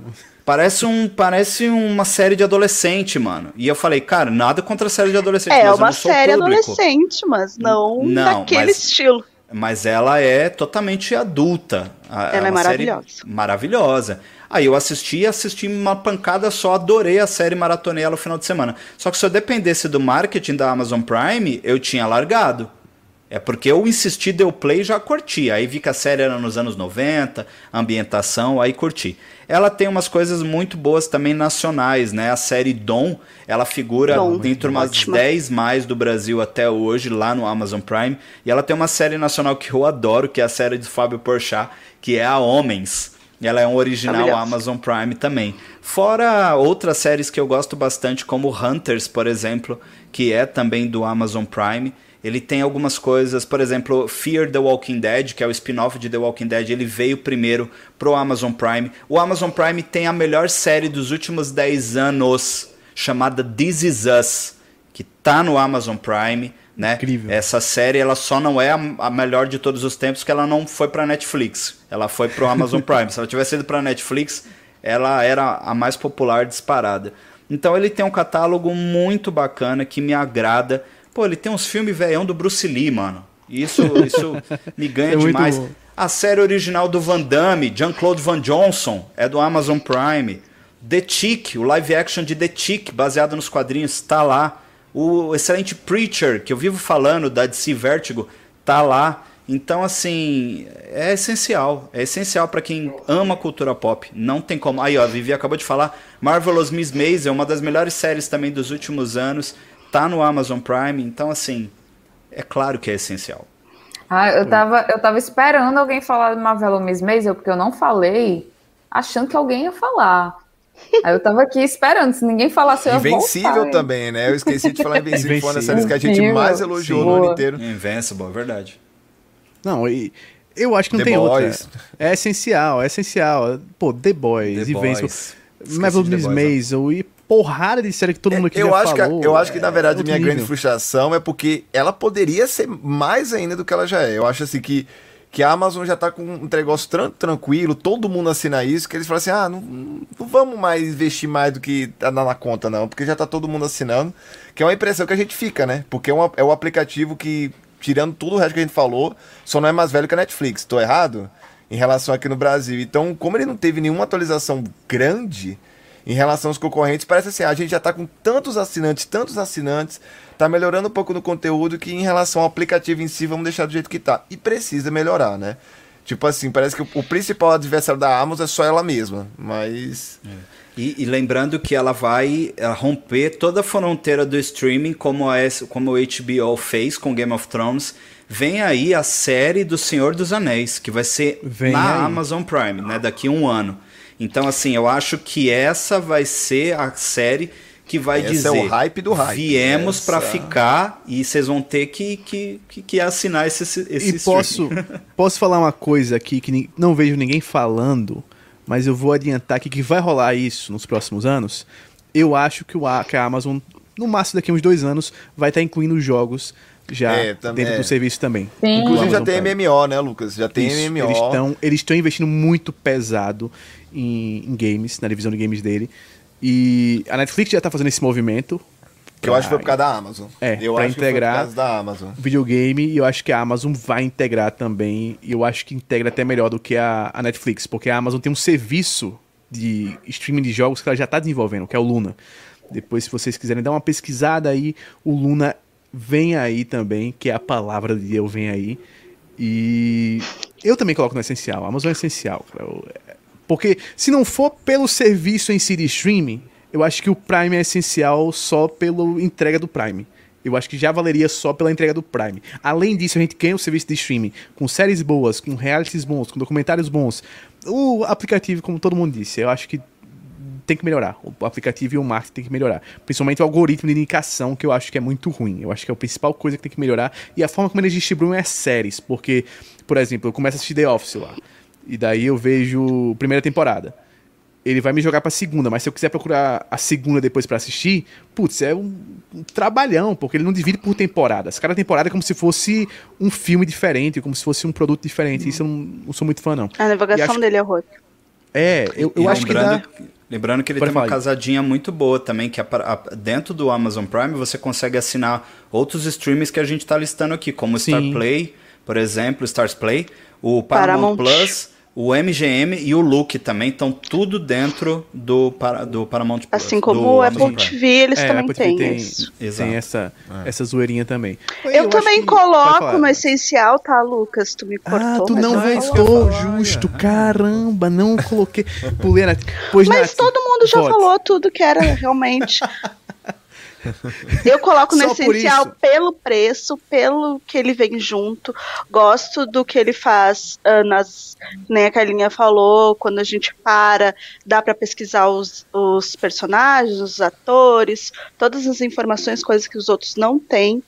A legenda dele para nós é muito boa, assim, pelo menos nunca falha. E ele só é feio, né? A navegação dele é horrorosa tem Manhãs de Setembro, assistam Manhãs de Setembro, Manhã é muito bom. Um, Fleabag, alguém colocou nos comentários, Padre Gato, assistam. Eu acho que eles ela tem séries originais muito boas, maravilhosas, alguns filmes perdidos que a gente só acha ali. Então, para mim, é essencial. Só teria que mudar esse layout dele ali, que tá bem uh, feinho, bem né? Não dá vontade de entrar muito nele. Nath, eu. Por causa dessa cortada, eu coloco você para começar falando do Disney Plus. Não! Ai, que emoção, meu momento chegou, a vida, meu momento chegou. Onde você coloca Disney, Disney Plus? Plus? Gente, o que, que é Disney Plus? Ele é um xodó pra mim. É essencial, sim. Porque não tem. Ele é bonito de navegar. Tu abre lá, ele tem tudo por categoria, Star Wars, Disney. É muito bonitinho, tu consegue pegar tudo. E tem, né, Marvel, tem Star Wars, e só por isso já vale a assinatura, e só por isso já vale estar em essencial, porque nós temos agora. Uh, todo mês tem coisas da Marvel, séries e filmes, né? A gente tava falando, tudo, não tem. Uh, janela no que vem que não não vá ter uma produção original da Marvel. Uh, Star Wars está entrando as coisas antigas. Agora, dia 13, entra uns filmes bem antigos de Star Wars, assim, né? Caravana da Coragem e afins. E eu gosto muito do catálogo dos filmes da Disney também. É um catálogo que é antigo, né? Que os filmes da Disney tem muitos, então tu tem muita coisinha ali de animação que é maravilhoso assistir. Só que tem uma questão que eu tenho que revelar. Eu entro só para assistir Marvel e Disney. Então, tipo, se fosse um, um, um, um streaming que fosse, ah, qual tu usa mais, não seria o que eu uso mais. Porque eu só entro para essas coisas. Entro semanalmente para ver uh, o que tá lançando da Marvel, o que tá lançando de Star Wars. Agora eu tô vendo Monstros no Trabalho, né, que é uma animaçãozinha também de Monstros S.A. Mas eu entro geralmente duas vezes por semana. Mas para mim é essencial, são as duas vezes por semana que eu sou feliz, assim. É São duas vezes na semana que a Nath é feliz. Eu sou feliz nessas duas vezes por semana. é Perfeito. isso aí. Mas para mim é essencial, gente. Essencial. Não, Nath coloca no essencial. Essencial. E já chamo Dinho Lima para votar e me dizer onde é que ele vai colocar o Disney Plus. Então, Disney Plus eu vou explicar um pouco, porque é o seguinte, eu acho que o Disney Plus ele é um problema dentro de todos os streams que nós temos hoje. Ele é o streaming mais nichado de todos. Ele o problema é, é tu, Dinho. Tu é o problema. Eu Queria adoro, falar isso. Eu adoro o conteúdo, porque eu sou nerd. Então, eu amo Marvel, eu amo Star Wars, assim, eu não vivo sem Star Wars. E ele me, ele me atrai muito. Então, para mim, ele é essencial, o Dinho como usuário.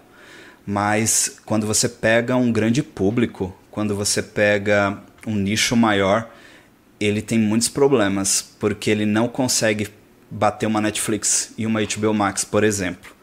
Isso pode soar muito estranho que eu estou falando, mas é só a gente pensar um pouco. Uh, pô, Dinho, mas tem Marvel, tem, tem Star Wars, tem as produções da Disney, tem. Pixar. Mas é, a Pixar, tudo isso é maravilhoso. Eu amo demais. Mas eu já fiz algumas pesquisas com o grande público é, principalmente é, é pessoas de situação como o Rodrigo, por exemplo, né, que é pai e tudo, e é um sistema que muitas vezes não comporta. Sabe por quê? Porque às vezes você tem um pai ou uma mãe que nem se importa com Marvel e não se importa com Star Wars. E aí a Netflix te dá essa alternativa. O Amazon Prime te dá essa alternativa. O HBO Max te dá essa alternativa. O Disney Plus não dá, entendeu? Então eu amo, acho essencial. Eu não vivo mais sem o Disney Plus, até porque todas as produções são incríveis, né? A gente tem as, as, as produções da Marvel semanal, que são muito boas. Tudo que é de Star Wars lá é maravilhoso. Inclusive, quem não vê The Bad Batch, por favor, assistam The Bad Batch, que é a última produção Rebels, do, do Star Wars. The Clone tá Wars. Exato, assistam tudo de Star Wars, Destino, que Star Wars tudo. é vida. A gente tem que pregar a palavra de Star Wars Isso toda aí. vez que a gente puder porque ainda também é um conteúdo muito nichado, infelizmente. Mas Star Wars é vida. E Pixar, então, as coisas da Pixar que faz agora, principalmente essas, essas, essas animações mais adultas, né? Que já começou lá com Divertidamente. Aí a gente tem Soul, que é incrível também. Eu amei Raya, fiz até uma live com a Carlinha falando sobre Raya, que trouxe muitas lições para nós também, né? Que, enfim, a Disney Studio.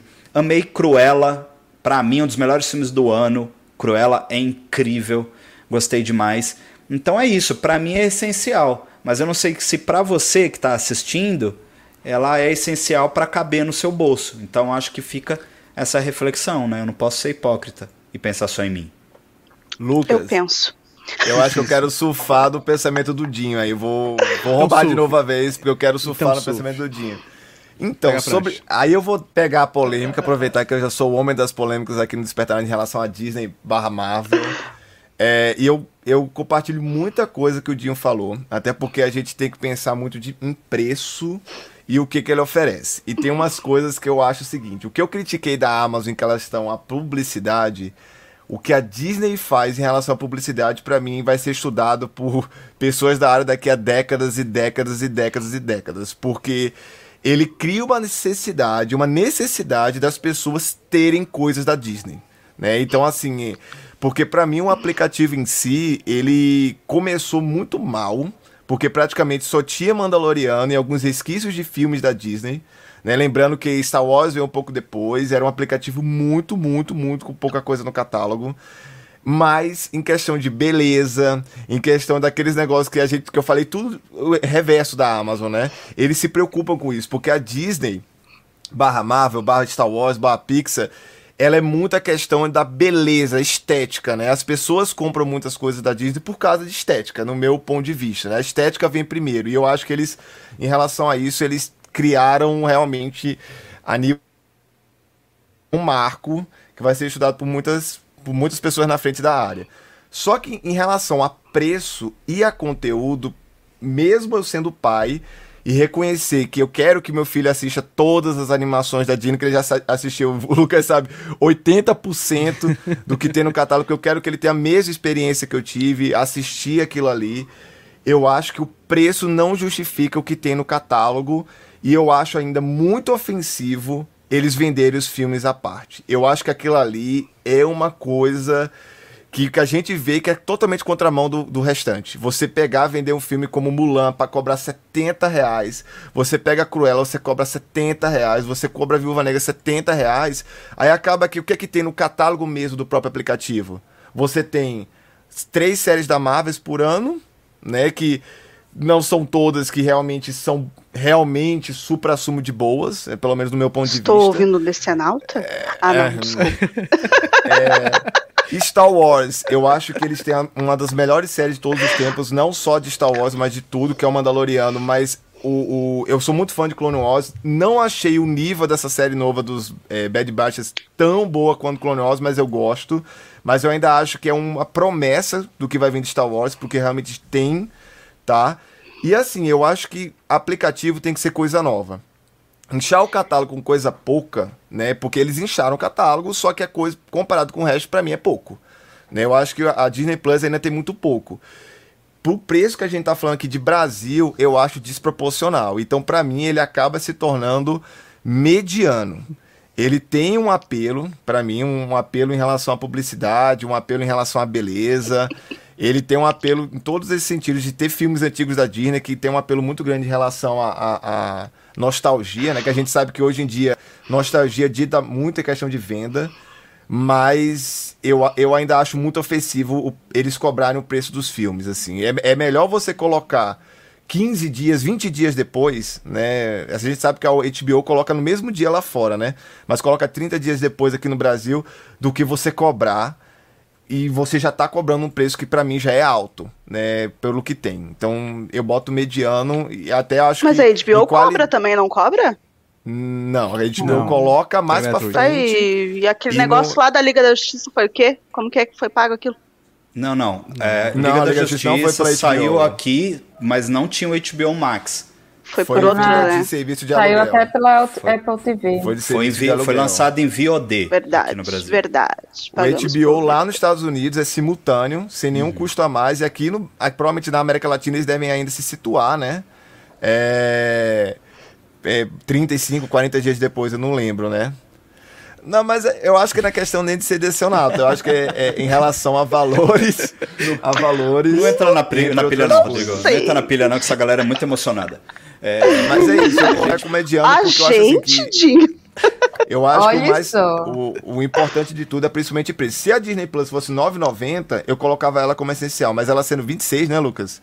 26 reais é 25, para mim é mediano. O preço é 27,90. Isso, pior ainda. Então, é para mim, é mediano. E porque... quando você coloca os 70 reais de um Premier Access, realmente não. fica muito fora. A, a desculpa que eles usam para vender o Premier Access, Premier Access é que se você fosse no cinema, você gastaria um valor parecido. Tudo bem, mas, cara, eu moro sozinho. Não, sei, não vou gastar 70 reais no cinema. A não ser, a não ser que eu vá no VIP sozinho. Pra que, que eu vou no VIP é, sozinho? É, mas, mas, Só se você assim, for pagar pros eu, outros, né? É. Eu não acho justificável, assim, porque as outras não, não estão fazendo. Então, Exato. você tá com preço alto, com um catálogo menor. E mesmo assim você quer cobrar mais e depois assim, aí fala Cruella no Disney Plus. Não, Cruella é um serviço de aluguel, não tá no Disney Plus. Eu acho, inclusive, uhum. até. Não, agora assim, já tá, ah, né? Agora não, já agora tá. já tá, mas tô falando já. assim no início, entendeu, Dinho? Tipo, não tá no uhum. Disney Plus, é um serviço de aluguel. É Sim. tipo, e para mim é pior entrar. ainda. A é. pessoa quer. Vem aí. Pra mim, ainda é pior, porque a pessoa só aluga no Disney Plus e tem que pagar o Disney Plus para alugar o filme. Então, Sim. pra mim, é, é pior.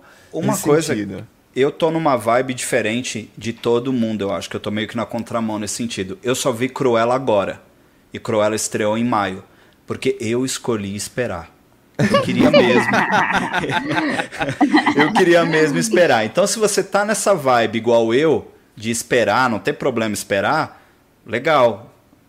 É essencial, continua sendo essencial para mim. Agora, é se você quer ficar no hype, mano, você não vai conseguir. Porque você vai ter que pagar os 70 reais ou você vai ter que isso, baixar. Gil? A Disney vai ter que ir no cinema, isso. né? A, Disney, é.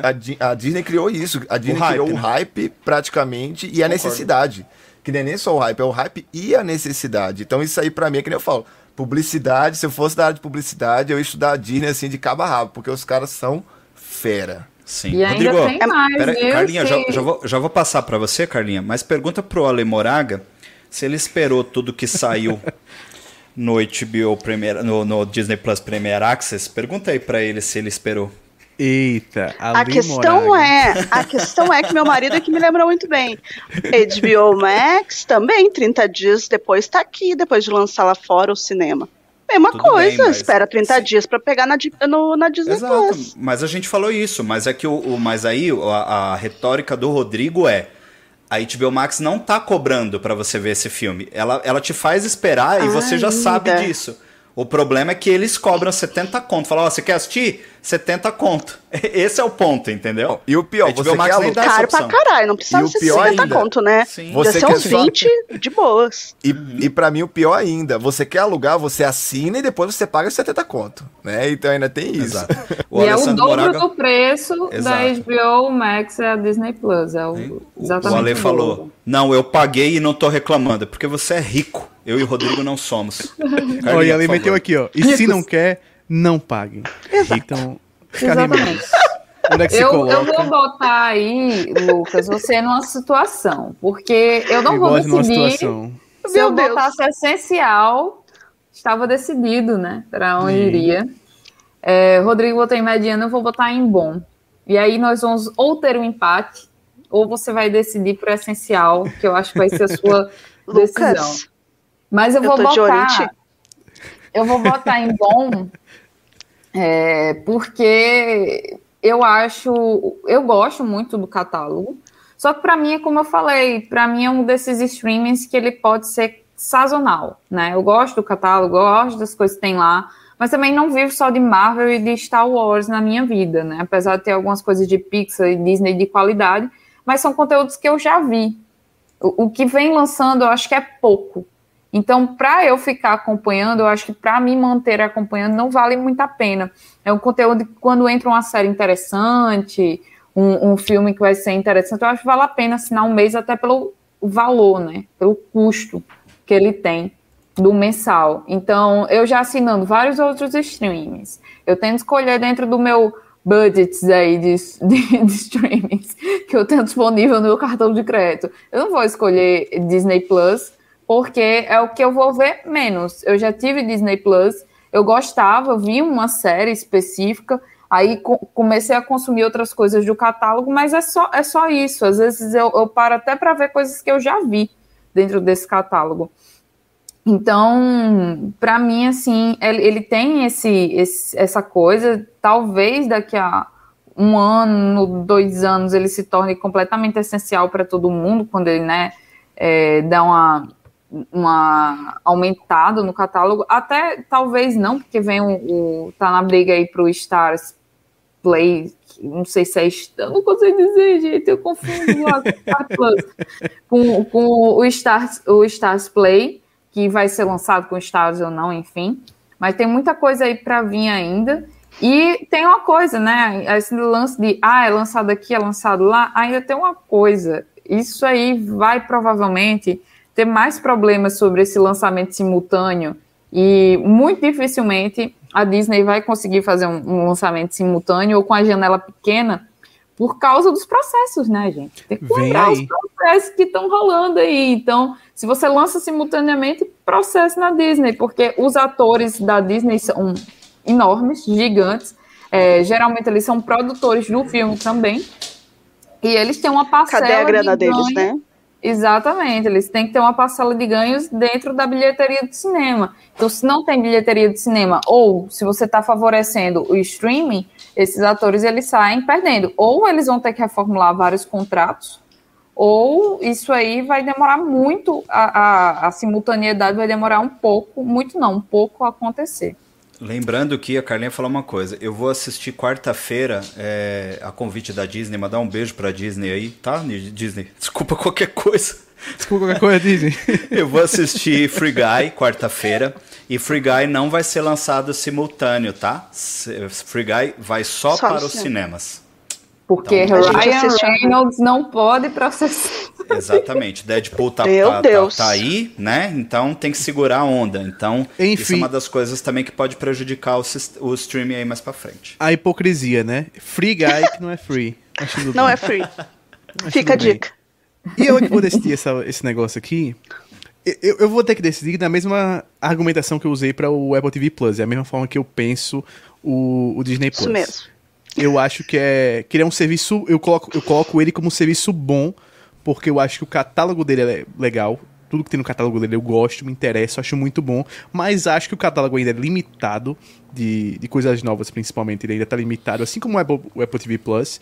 E o dele, apesar de ele ter um catálogo maior que o Apple TV Plus, eu acho que tem esse preço que pega. Se ele fosse R$ 9,90, se ele fosse uns 13, uns 15, eu ainda colocaria no, no essencial. Mas pelo preço, eu vou ter que colocá-lo no bom nesse momento. Então vamos de Disney Plus no bom. Vou, vou botar meu voto no bom também, exatamente porque eu entro só duas vezes por semana, tá? Mas pra mim, ele nunca vai sair daqui de casa. Justo, justo. Mas ele é. Engraçado, né? O Decenalta botou no essencial. Não tô entendendo. Eu botei no essencial, eu só tô ajudando o voto do menino, porque igual ele tá roubando ali, ele botou no bom sem ter voto pra bom. Tá roubando. Não, mas entenda. É, o Rodrigo deu mediano. Eu sou Entenda. O Rodrigo deu mediano. Né? É, Rodrigo deu mediano. A Carlinha deu bom. Aí você e o Dinho deram essencial. Aí eu dei um bom. Então, fica no bom. Aí tem, aí tem que fazer uma média. né? A média é boa. Não, a média é bom. bom. A Deu uma média é bom porque. uma média. A média é bom Eu porque o não Rodrigo concordo. estragou a média. Mas é assim. Exato. Eu, eu tô aqui, eu tô aqui pra isso mesmo. Tô aqui pra entregar a média mesmo. Não, Ai, é eu pra, que- pra quebrar as expectativas. É, Ó, ó aqui, olha, olha o, o Ó. marido de Natália Moraes, marido nosso amigo Ale. Moraga. Tu vai cancelar, Natália? Ou ele é essencial? Não, Não, ele é essencial pra nós, vida. Só tava tentando ajudar o coleguinha. Tá? Justíssimo. Tu vai justíssimo. cancelar, Natália? Ele tá me olhando com uma cara de ódio e rancor. Quer entrar aqui um pouquinho? olha, olha, só pra falar que ao meu favor, falei muito da Disney, mas eu tô com o Mandaloriano no braço, tá? Então acho que prova de amor em relação à franquia da Disney não tem maior que Pô, essa, não. Então, assim, é. só pra ficar bem claro. É, é a melhor, é a melhor coisa de Star Wars, cara, nos últimos anos. Desde a da trilogia original, Mandaloriano supera Na verdade, foi a justiça. Só perde pro com a- Resistance. Foi a justiça com a raça de Mandalorian. Meu pai celestial, não É. assisto. É horrível. coisa. Só perde pra Resistance, é bom. Só pra Resistance.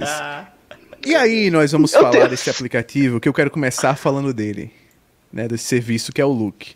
Porque nesse serviço aí, o que eu tenho pra falar é que é Glória Pires nele. Nunca usei o Look. Infelizmente, é um serviço que eu nunca usei, que eu não sou capaz de opinar. E já passo então a palavra pra Carlinha Menezes, pra ela me dizer o que é que ela acha do O que Look. você tá sentindo que eu também nunca usei, né? Mas Eu senti.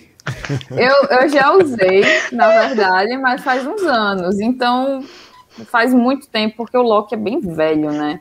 O Loki é um dos primeiros. Loki ou Luke, gente? Eu só chamo de Loki. É igual, é uma Você variante. chama como quiser que tá valendo.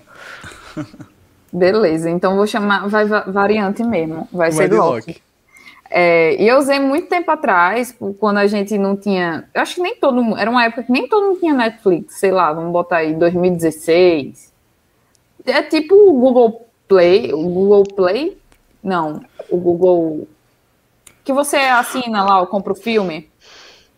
Ah, o- eu acho que é Google Play mesmo. É Google é o Play, Google. Play que chama? Ah, É, então se isso. não for, vira agora, Google Play. É, Gu- é Google.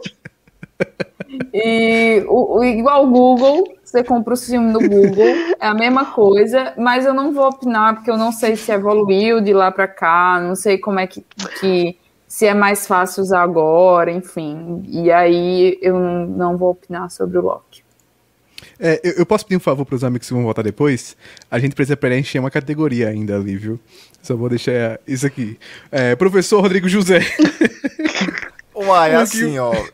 Eu, Tem que preencher uma categoria, o Lucas vai roubar pra botar É. naquela categoria Não, ali, olha, entendeu? eu, não, Fiquem eu já falei. olho. Não, o que vai acontecer é o seguinte: se no final a gente não tiver nenhum nessa categoria, a gente vai parar e vai escolher um para colocar nessa categoria. mas mas a categoria, a categoria Glória Pires é uma categoria, né? Não, mas essa, essa tá de azulzinho, porque essa aí é só pra, pra o amiguinho Ah, dar o tá, voto tá. neutro quando precisar. Ah, tá. Não, mas assim, eu tive o look por alguma pro- promoção que eu recebi, ou indo pra Comic Con, não lembro o que foi. Eu recebi algum de 30 dias. Eu achei o aplicativo horrível, mas isso já faz um tempo, tá, gente? Ele lembrava muito a Amazon Prime em relação a ter um monte de filme antigo desconexo lá, só que literalmente sem nada atrativo. Tipo, é, é- tem até alguns filmes clássicos, Highlander, eu me lembro que tinha na época que eu Que agora tem no, no Netflix também. É, tipo assim, tem uns, tinha uns filmes antigos legais, só que, cara, eu não vou assistir isso. Mas eu coloco como. Agora sim, viu? Isso já faz mais de ano. Se tiver algum defensor aí do Loki aí e tal, me perdoe. Me perdoe, mas pra mim eu coloco quando eu acessei, ele era pior que a TV aberta, porque era ruim que dói, curadoria zero, era tipo, literalmente, me dá os filmes que estão em promoção aí. E beleza. Ah. Eu acho que ele era bem baratinho também. Não sei quanto que ele tá, Lucas? Você tá com os preços aí? Tô com os preços aqui. O, o Look, o preço mais barato dele é R$16,90. E o preço mais caro é R$16,90 também. Não, então é. Pelo que eu me lembro ainda, esse preço, se ele fosse 5 conto, daquele negócio que você vê no cartão de crédito e fala assim, nossa, o que é isso aqui mesmo? Ah, 5 reais. Se fosse igual pra... aqueles DVDs que a gente comprava antigamente, que era pague 2, leve 5. É, né? ué, tem que. Esse lock tem que ser tipo aqueles, aqueles negócios que você vê na fatura do cartão de crédito de 2 reais, você fica com preguiça de ligar pra operadora. Fala assim, 2 reais? Deixa. Eu nem, eu nem Nunca achar mais ligando pra operadora, né? É, deve ter sido alguma coisa de juros, deixa aí. Aí agora, 17 reais, não, 17 reais você liga, que é metade da metade de um quadrinho hoje em dia, né? Porque as coisas estão desse jeito. Estão desse jeito. É pior que a TV. Pior que TV aberta, né? Porque TV aberta não sobrou nem nada. Nem o Faustão tá mais lá. Nem o Faustão. Muito obrigado, Rodrigo. Muito obrigado. E nessa eu vou passar para a Natália Moraes, para ela me falar onde ela bate o look. Eu tô que nem o nosso colega aqui, Rodrigo duas vezes eu usei ele, porque eu ganhei um cupom também num, num negócio da CCXP, que veio a credencial, veio um cupomzinho de 30 reais, eu acho, para gastar nele. E também foi que nem a Carlinha disse, para né, pra alugar, assim. Então, eu vi dois filmes que eu não estava achando em algum lugar, mas isso também já há uns três, três anos. Usei duas vezes e era isso, morreu. Nunca mais acessei, nem sabia que estava vivo ainda para mim, é pior que TV aberta. Muito obrigado. Olha, que é muito ofensivo, porque tem umas coisas boas na TV aberta até. Pois é, exatamente. Por isso que a gente botou essa categoria. Dinho Lima, do X Manteiga, me diga, onde você bota o look?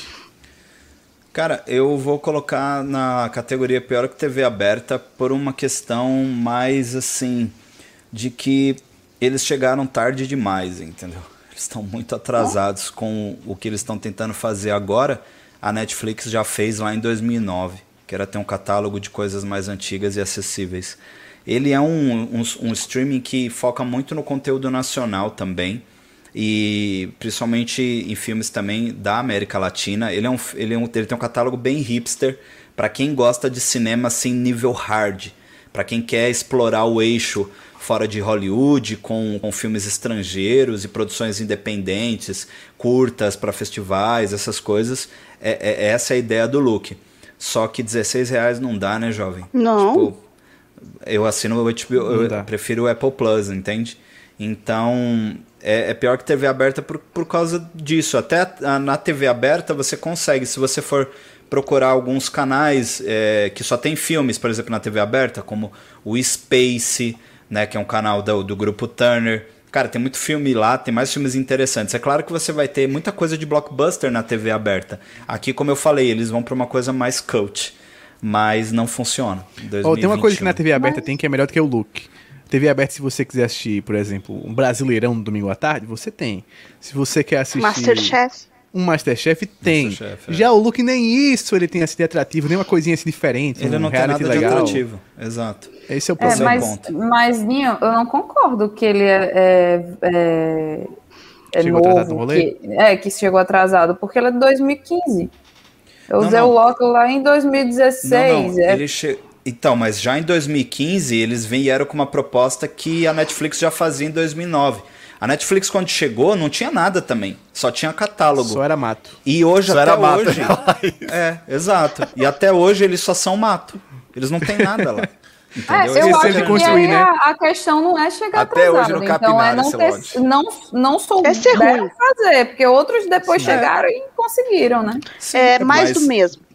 Sim, mas não tem inovação, né? Então por isso Sim. que eu falo que eles chegaram atrasados. Eles chegaram num rolê que já tá tomado por um monte de, de streams que já faz o que eles fazem. E Não sem trazer inovação. nada novo, exatamente. E ah, sem propaganda, chega... sem apelo, assim. É, é. complicado, é, é complicado. É. Eu coloquei o Paramount Plus como fraco porque ele ainda tem coisa no catálogo. Sim. Ele é melhor do que o Look, ele ainda tem coisas originais. E tem o Vem Aí, original? Né? E tem é, o Vem, tem aí, vem também. Exato. Mas o Look nem vem aí. Se a gente for pensar, o que é que vem para o Look nos próximos meses? O que é que vocês pensam aí? Vendas.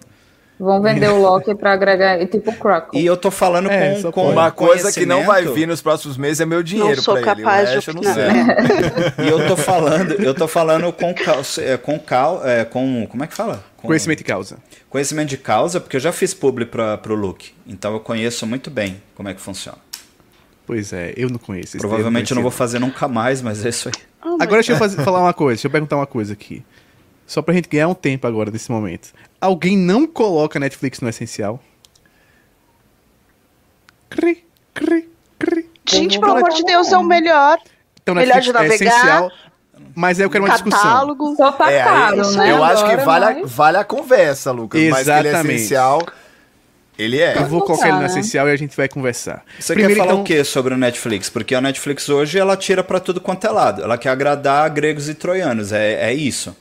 Pra mim, a questão da Netflix é o seguinte: ela é essencial porque ela é sinônimo. Quando algo é sinônimo, não tem discussão, é essencial. Porque a gente comentou de vários streams, só que a Netflix é sinônimo. Como diz meu filho, né? Internetflix.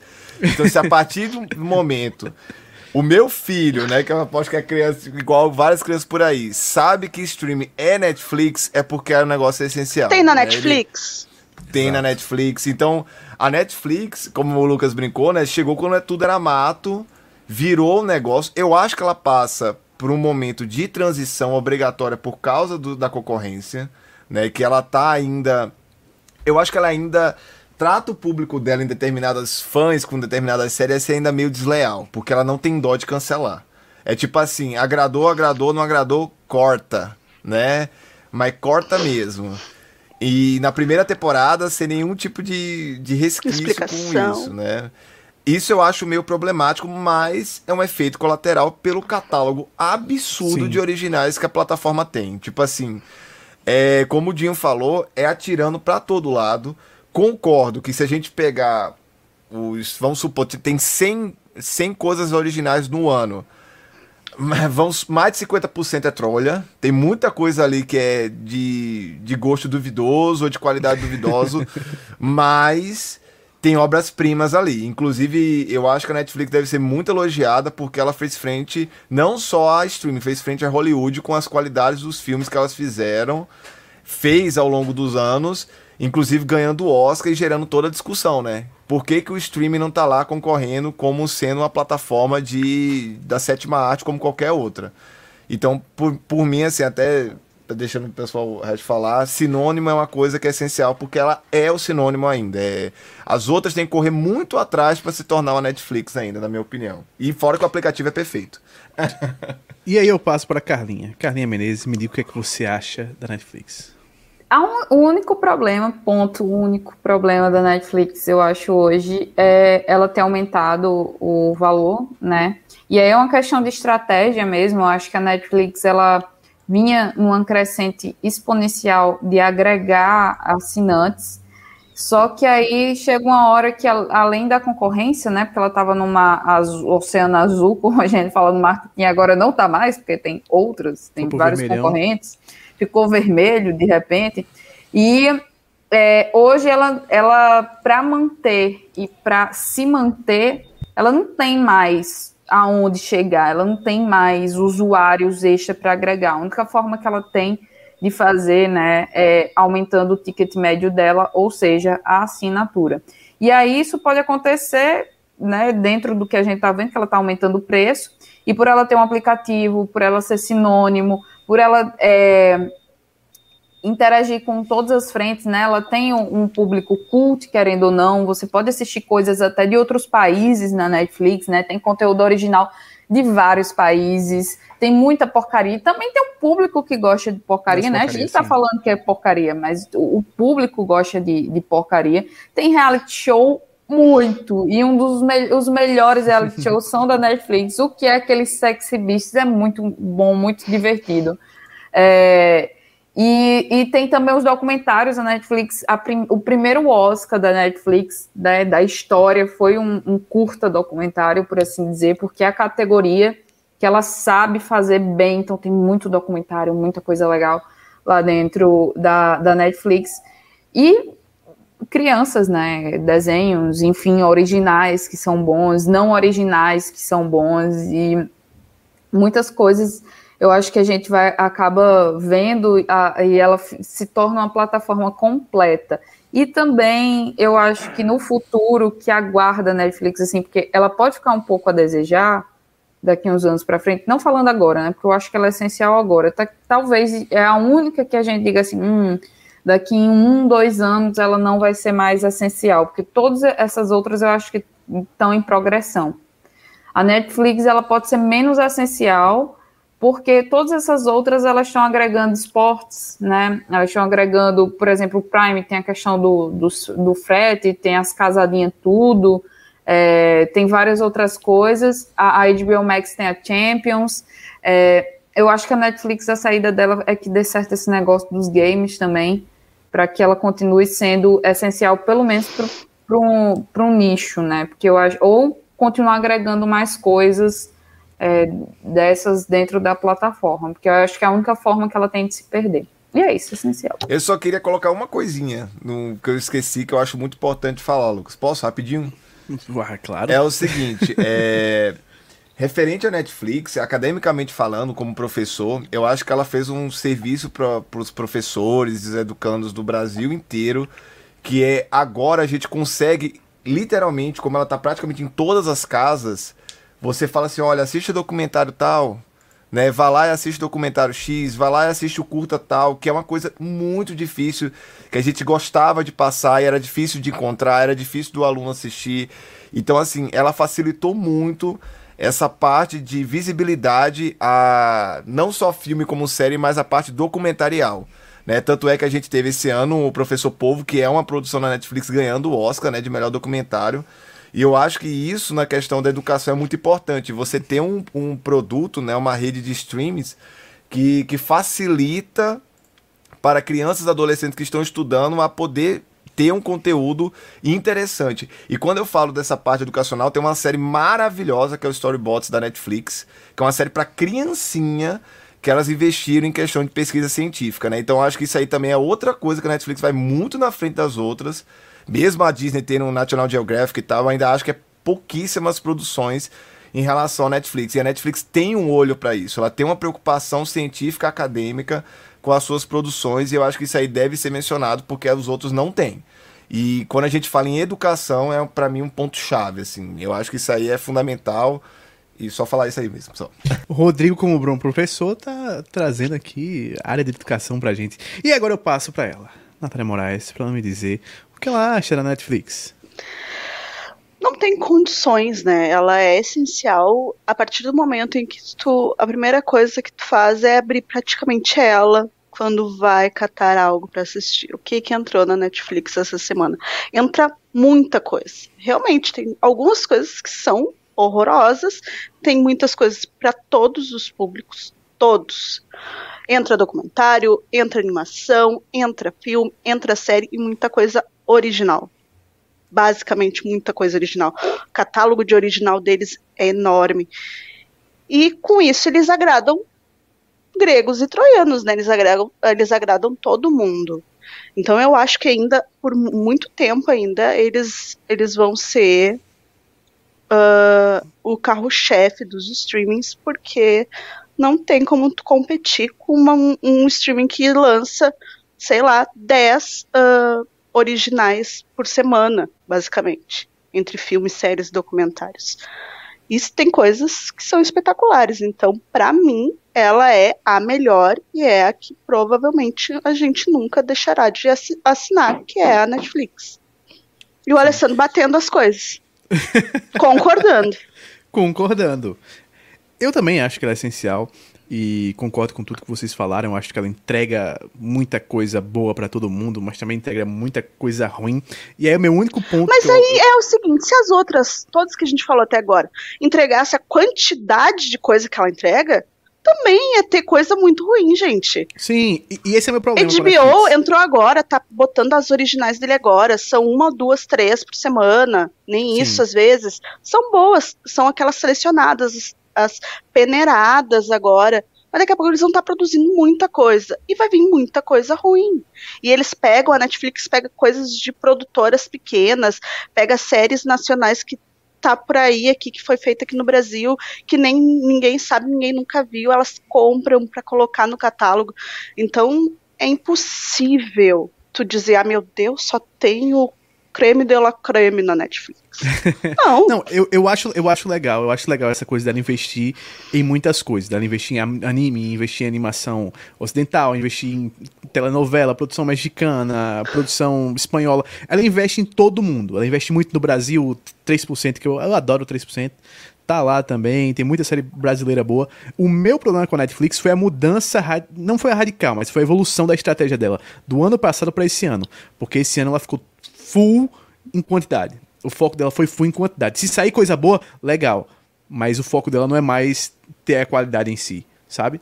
O que eu percebo hoje da Netflix é que o foco dela é fazer essa enxurrada de lançamento por semana. É uma estratégia que eu acho que de mercado dá certo, mas para mim, como consumidor, eu não gosto tanto, porque eu preferia aquela Netflix de 2019, 2018, que a gente tinha quantidade, eu achava uma quantidade boa que a Netflix lançava, mas a gente tinha uma qualidade um pouco melhor no geral, sabe? A gente tinha grandes produções sempre saindo. A gente tinha, por exemplo, até o ano passado mesmo, a gente tinha coisas como o, o The Witcher que teve, tinha o Stranger Things saindo, tinha o, os filmes, né, o irlandês e tal, essa porrada de filme que eles lançaram para que foi para o Oscar. Já esse ano até agora, a gente tá chegando em agosto. Faltou os carros-chefes. É, qual é a grande produção da Netflix? Esse, quais e são as grandes produções com... desse ano com o Stranger Things jogando pro ano que vem só acentuou isso, não, né? Gente, tipo assim. Peraí. Sim. Não, não tá na época ainda de premiação. Calma, não, que é, bastante tudo mais Não, é, é, isso, mas é isso que eu quero saber. Porque, assim, nos outros anos, a gente tinha, por exemplo, eu acho que esse ano, a grande coisa que adicionaram para mim até agora foi Cobra Kai, que foi no 1 de janeiro. Foi a grande coisa que eu assisti que eu disse, putz, isso aqui, eu não posso ficar sem essa Netflix porque eu preciso assistir Cobra Kai sempre. Quando gosto de rever é, e tal. Te, teve, e nos outros anos algumas... eu tinha mais, mais espaçado, sabe? Por exemplo, eu olhava no começo do ano, tinha sempre duas ou três produções que eu olhava da mesma forma como eu olho Cobra Kai. No meio do ano tinha uma ou duas, e no final do ano tinha essa enxurrada, sabe? Isso eu tô sentindo falta nesse ano. Eu tô achando que esse ano é, diluiu muito a qualidade até agora. Talvez no final do ano o negócio melhore. Não acredito, mas tudo bem. Não concordo, não, mas tudo bem. Nós temos então que nos despedir da nossa amiga Carlinha que está na hora dela. Carlinha, muito obrigado pela sua presença aqui.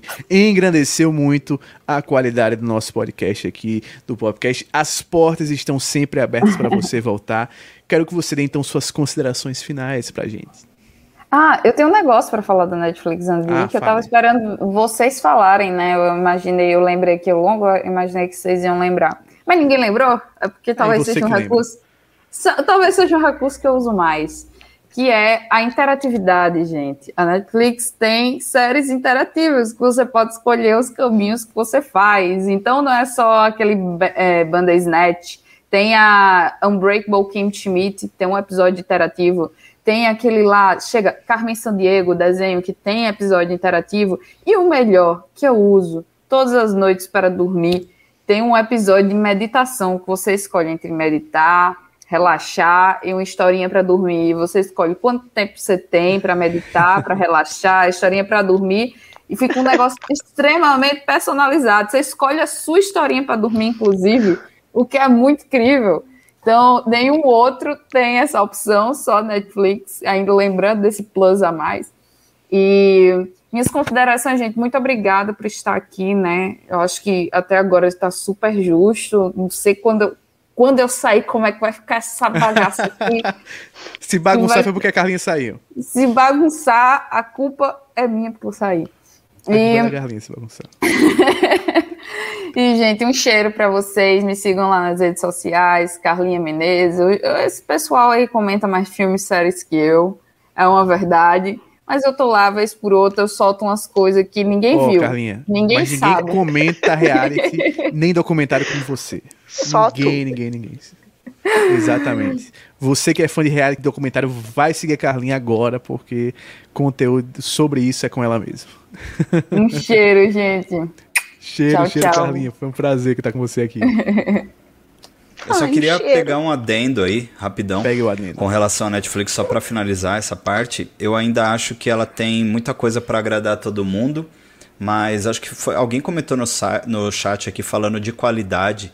Vocês vão me desculpar, mas em termos de cinema e documentários, Por mais que a Netflix tenha conseguido, conseguido várias indicações ao Oscar e tudo, e com produções eh, incríveis, eu ainda acho que, em termos de qualidade de séries e documentários principalmente, a HBO Max é superior. HBO. Mas, meu filho. Cara, a HBO. Tu tá pegando um negócio que já tava há anos Demora, lá da HBO. demora. Deixa eu dizer, deixa eu dizer um negócio, amigo amor. Não, não. Tô falando de algo recente. Tô falando de Lovecraft Country. Tô Ah, tu falando tá de falando de uma ou Watchmen. duas, três. Ué. Olha quantas a Netflix lança por ano, filho. Quantas ela É lança por ano que tem qualidade, Nath? Que são incríveis e a inesquecíveis. mesma quantidade aí da tua Não. HBO Max. Não, não, não, não, não, não, nossa, É, não. A é. HBO tá muito mais à frente da Netflix. Aí, ó, castigo. Os deuses da Warner te derrubaram agora. Os deuses da Warner.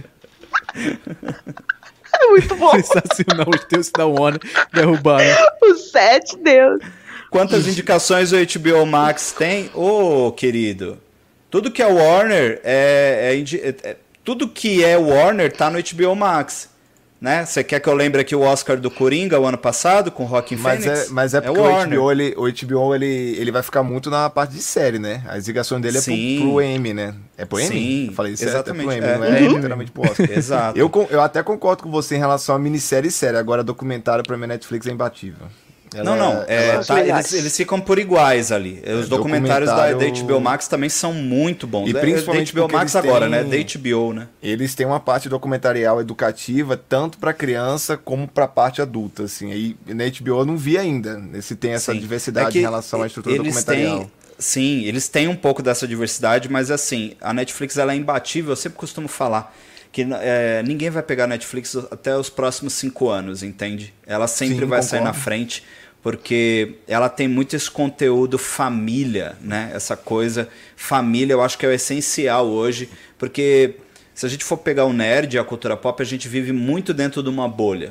Mas o que movimenta. Mas fora da nossa bolha tem coisas muito maiores, né? E eu acho que nisso a concordo. Netflix E- se destaca. E, e eu acho que tem uma coisa que a Netflix também. Eu acho que merece o, elogio, até pra gente ficar só na Netflix, porque eu acho que daria um episódio gigantesco. Eu acho que a Netflix tenta mais com coisas novas do que as outras. Porque a Netflix ela comprou muitos direitos, ela comprou os direitos do Mark Millar, ela comprou é, coisas da DC barra Vertigo pra lançar, que são coisas mais famosas, coisas que a gente sabe que vai aquele, aquele nicho forte vai ver. Mas ela tenta mais coisas novas. O próprio Stranger Things foi desse jeito, né? Foi um algo novo, né? Ela viu o que estava acontecendo com La Casa de Papel lá fora, pegou, comprou. Então, assim, eu acho que a Netflix arrisca muito mais em coisas literalmente totalmente novas. Você falou, De inclusive, todos coisa os infantil. lugares. De todos Todos. os lugares e coisa infantil. Por exemplo, a gente tava falando de Bob Esponja e tal, a Netflix tem Umbrella muita coisa Academy, que é meu super filho- infantil. é, que meu, mas, mas assim, coisa literalmente que não veio de canto nenhum. A Netflix também tem coisa que literalmente não veio de canto nenhum, principalmente infantil. Criando personagens só delas. É, cara, tem filmes infantis na Nossa, Netflix Klaus, cara. maravilhosos. Klaus é sensacional. incrível. Né? Lindo. Klaus, tem Viagem à Lua.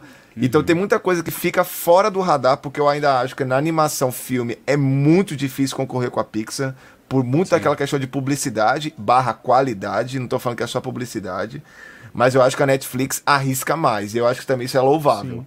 É um serviço que e até arrisca assim, mais. se você coloca os animes na conta de animação, Também. eu acho que o Netflix sai até na frente um pouco da Disney Pixar, porque eles têm Total. séries animadas que tem mais episódios, tem mais quantidade de conteúdo de qualidade também. Bem, Falamos de He-Man Castlevania. aqui. Ninguém se Castlevania. importa com a Disney Plus, na verdade, né? Podemos até deixar isso bem claro. Não, na verdade é assim, a desce, gente- promo, desce o o Disney Plus pro mediano.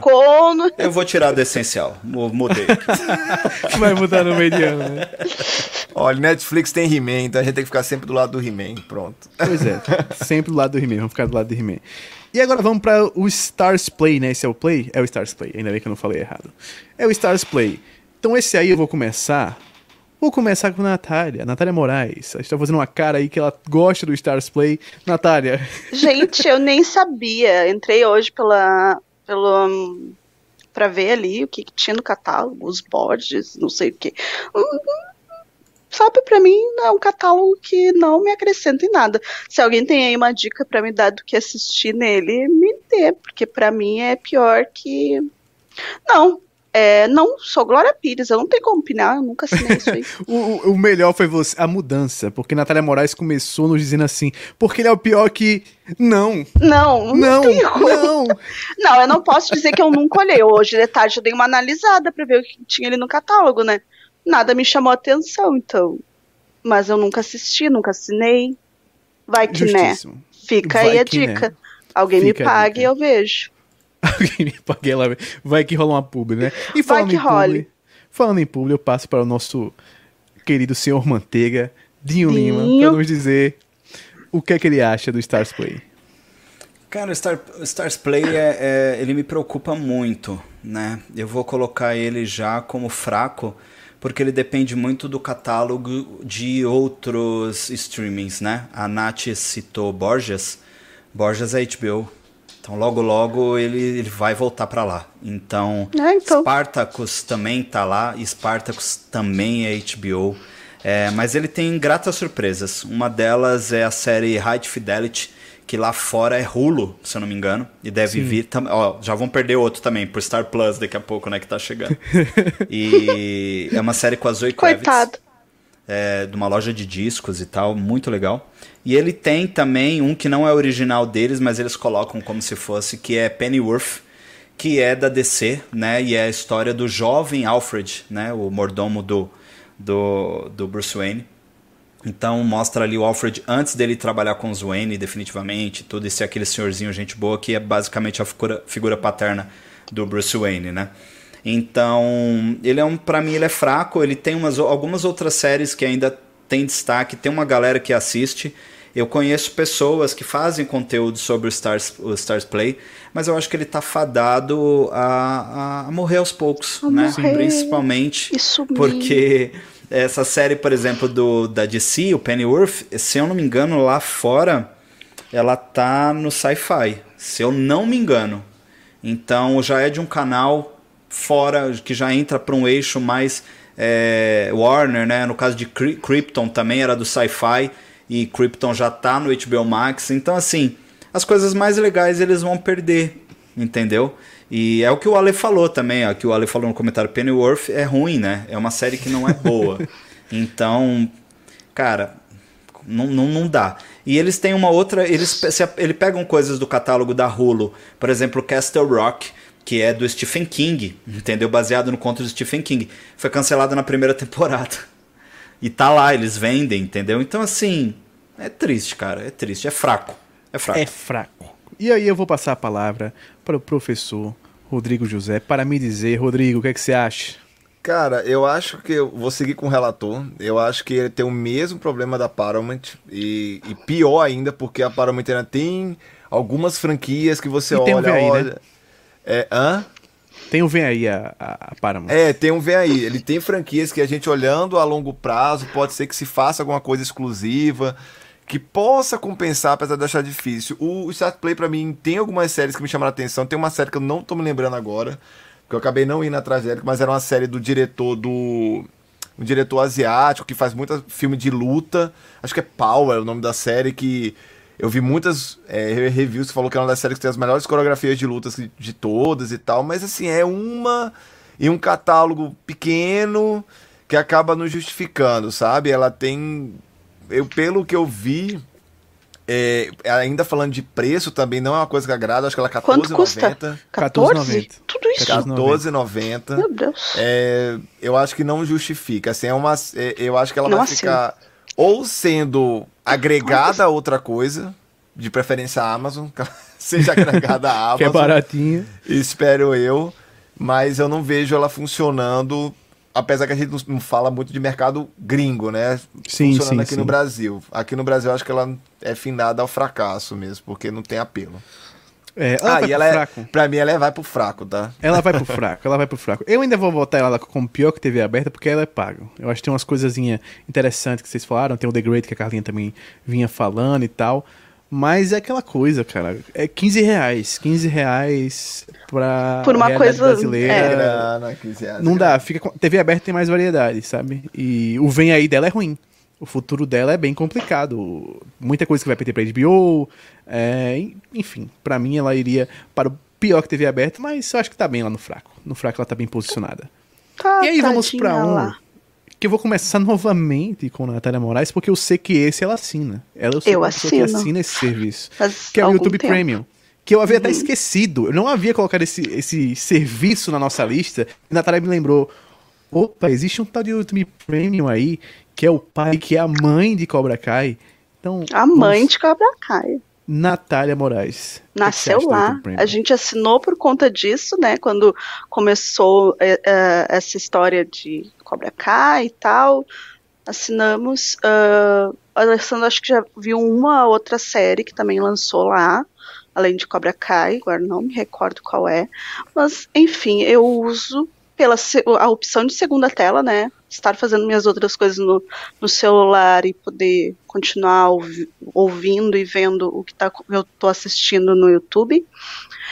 E também, né, as questões das, ah, das propagandas dos vídeos que eu assisto. Para mim é mais vantajoso não ter, não precisar assistir as propagandas, então assino por conta disso. E é YouTube, né? Eu acho que dificilmente alguém não, não passe um tempo assim considerável por semana no YouTube. Sinceramente, Difícil. não sei qual, quanto que a gente está pagando atualmente. Mas deve ser um valor que não valeria muito a pena por conta né, dessas opções que ele tem.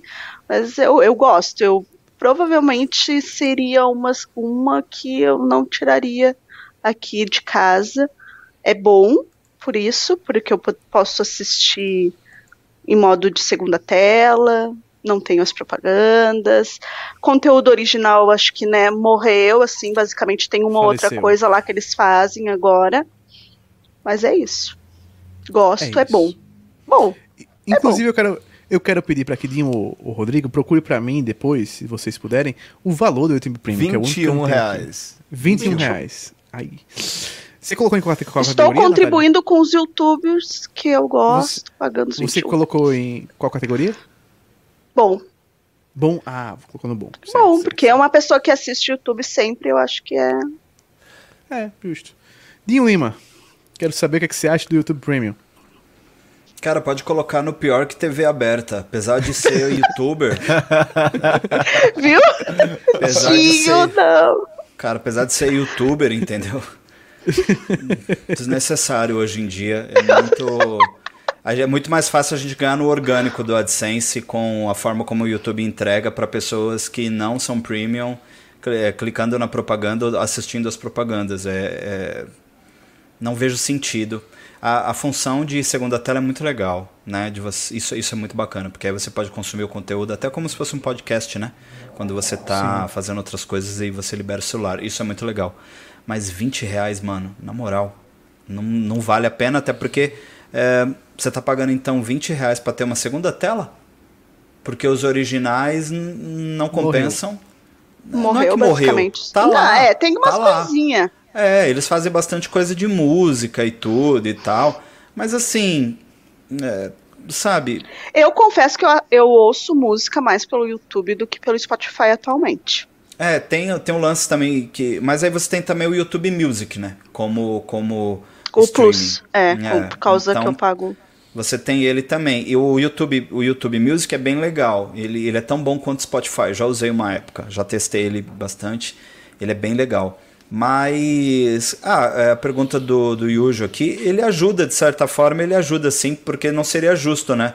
Eles tirarem essa grana As- aqui é. de repasse para nós, né? Eu acho que vai um valor. Ele tem uma conta lá meio doida que eles distribuem para quem assina e tal, né? Por, por exemplo, quando a Nath vai ver um vídeo do X Manteiga, é, não tem propaganda, mas tem uma porcentagem lá, dependendo se ela é escrita. Enfim, é um rolo doido aí. Mas, cara, olha o tanto de streaming que a gente ranqueou aqui já hoje. 20 E até, reais, mano. Dinho. 20 reais é minha pizza no final de semana. Até nesse sentido, a gente vê, por exemplo, pensando na Twitch no Amazon Prime, é um negócio que vale muito mais a pena até para os criadores. Você, é mais fácil você apoiar os criadores com o Prime, é mais barato e é um apoio mais direto, fa- faz mais sentido até para os criadores pensar nesse apoio até do que o YouTube Premium. E eu passo Exato. para o professor Rodrigo José, para ele me dizer o que ele a- acha do eu acho que deveria ter outra categoria escrita de sacanagem. Porque ele não- na verdade, assim, a gente tá hackeando, eh, hackeando o streaming ele não é um streaming, né? Na verdade, eu acho que você pagar 21 reais por mês é a mesma coisa de você ter uma é, funcionalidades que a tu Epa, que a, que a roxinha já tem muitas daquelas funcionalidades, né? E é sacanagem, é literalmente sacanagem a, a, cobrança do YouTube por, por essas ferramentas, porque ele, ele não tem o que a gente tá discutindo aqui em questão de streaming. É, eu, eu trato o YouTube hoje em dia como se fosse uma TV aberta. Eu acho que ele é uma TV aberta, melhorada em diversos pontos, que ainda tem essa questão da propaganda. Eu só acho o seguinte: eu acho justo ele cobrar, mas não acho da forma que ele cobra o correto. Eu acho que poderia ter outra forma alto, né? de. Isso, você, o valor e você poderia ter alguma coisa agregada, diferenciada, às vezes não com série, com filme, de outra forma. Sim. Que justificaria mais essa, essa, essa compra, entendeu? Eu acho que o problema dele é os 21 reais por três serviços, tirando o YouTube, o YouTube Music. Os outros dois serviços são coisas que para mim tinha que ter no aplicativo. São coisas que teria que ter no aplicativo. Não é justo você cobrar. Entendeu? E principalmente pelo preço que foi. Eu acho que é a questão do preço e muito como ele é vendido. Eu acho que ele poderia ser vendido de outra forma. Né? Tipo assim, você vai, você vai ajudar um canal que você curte, é, se tornando. É, não é sócio, é, me esqueci o, o, termo que fala, né? Tipo, você se torna parceiro, me esqueci. Você sim, pode sim. ajudar, como na Twitch, no YouTube também. E você pagando essa grana pro cara que é desenvolvedor de conteúdo, automaticamente você ganha o YouTube Premium. Né? Tipo assim é um valor um pouco a mais e agregar e uma coisa, você está ajudando a pessoa que você gosta mais no YouTube e automaticamente você ganha o YouTube Premium. A forma como é vendido eu acho muito errado, eu acho que não justifica, eu acho que é uma questão de monetização é, que o YouTube já ganha muito com propaganda, muito, é, e eu acho injusto, porque hoje em dia, quer queira ou quer não, o YouTube é a TV aberta. Para mim, a TV aberta até de nós brasileiros mesmo, que a gente sabe que há uma dificuldade muito grande ainda com a internet, com acessibilidade, mas ainda eu acho que hoje em dia o YouTube se tornou TV aberta e você cobrar 21 reais com mecanismos que são básicos, básicos, você ter uma segunda tela e você baixar os vídeos, é literalmente tem que ter a categoria sacanagem. Eu nem tô colocando YouTube Music na conta, viu? É, você paga o Spotify, por exemplo, hoje e você consegue baixar. Ou na versão free, você consegue baixar os podcasts. Não precisa e escuta aleatório. E, escuta aleatório, Exato. Sem, é, sem tem, até, tem até um macete no Spotify, no, web, no Spotify Web ou no aplicativo que você baixa para o PC ou o Mac você consegue tirar do aleatório, você consegue ouvir um álbum tranquilo Sim. do início ao fim. E, então, e... assim, é o que o Rodrigo falou. São recursos básicos que eles cobram 20 reais para um recurso básico. Então, realmente, cara, é um roubo. Eu acho que eles deveriam repensar a forma de venda do premium. Né? Isso, beleza. É, o problema é esse. Tirar a propaganda, ok, beleza. O pessoal não quer ver propaganda, tudo bem mas tem que colocar mais recursos para transformar isso em uma coisa mais atrativa. Posso dar uma ideia? Posso dar uma ideia aqui? Claro, o YouTube tá vendo a gente. O YouTube tá, com certeza. Vamos derrubar a live daqui a pouco, inclusive. O YouTube tem vários filmes aí para você alugar, para você comprar e tal. Tem. tem. Filmes bons, assim, alguns filmes clássicos e tal. Se você coloca alguns desses filmes, não precisa nem ser todos, dentro do serviço, quando você assina, eu acho que já era um plus muito grande. Porque o, o YouTube é, um, Catálogo, um né? aplicativo, é uma, uma plataforma que tá em todo canto. É, você pensa assim, quando eu penso em YouTube, eu penso até o Switch tem YouTube. Por que eu digo até o Switch? Porque o Switch não tem Netflix, o Switch não tem Crunchyroll e tal, mas o Switch tem YouTube. Porque o YouTube tá em todo canto. Você pegar uma calculadora hoje em dia, ela vai ter YouTube lá Justamente. dentro, se brincar. E se você coloca dentro desse serviço do, do Premium alguns filmes, você já tem um plus enorme no serviço. Enorme. E você tem esses filmes disponíveis, porque é Google. YouTube é Google, a gente tem que lembrar que o YouTube é Google. Então, eu acho que o preço é realmente o que pega. É salgado. Se você, é, é se você é... tem uma precificação melhor, se você tem serviços que associados melhores, eu acho que faria mais sentido. Mas e... atualmente ele realmente é pior que TV aberta. E eu tenho, eu tenho até a outra, eu acho, eu acho que realmente a questão é como eles vendem. Porque, por exemplo, você pode associar o valor com um superchat. Então, tipo assim, ó, você paga e você ganha não sei quanto de crédito para usar em superchat sim, canal sim. que você queira. Acionar com assinatura de canal, né? Lembrei, assinatura, assinatura de canal. Eu acho que eles podiam agregar com os desenvolvedores Mas tu tem, mesmo, tu pode né? assinar um, um, canal por mês. Você tem, tem essa tem associação com o YouTube De Premium, né? Um, é, um por mês tu pode fazer. E até é, que eu... o, o, nosso amigo da Neves, ele tava trazendo da mudança do, da, da Twitch quanto a, a, a redução do, do quanto é repassado, porque eles regionalizaram os preços agora e tal Aí é discussão para um outro dia, porque esse tema é um e tema. Pode ser que eles agora, com Cabeludo. isso, eles, eles repensem, né? Valores e estratégia. Para mim ainda funciona por causa disso agora. Então, né? É aquilo. Tá salgado o preço. Tá salgado. Mas para mim funciona. Mas dá aquela hipertensãozinha, né? É, é, é, aquela pizza que a gente não vai comer no fim de semana, mas é, mas tá valendo, tá é. valendo. Estão tirando uma pizza do Dinho se o Dinho pagar, mas tudo bem.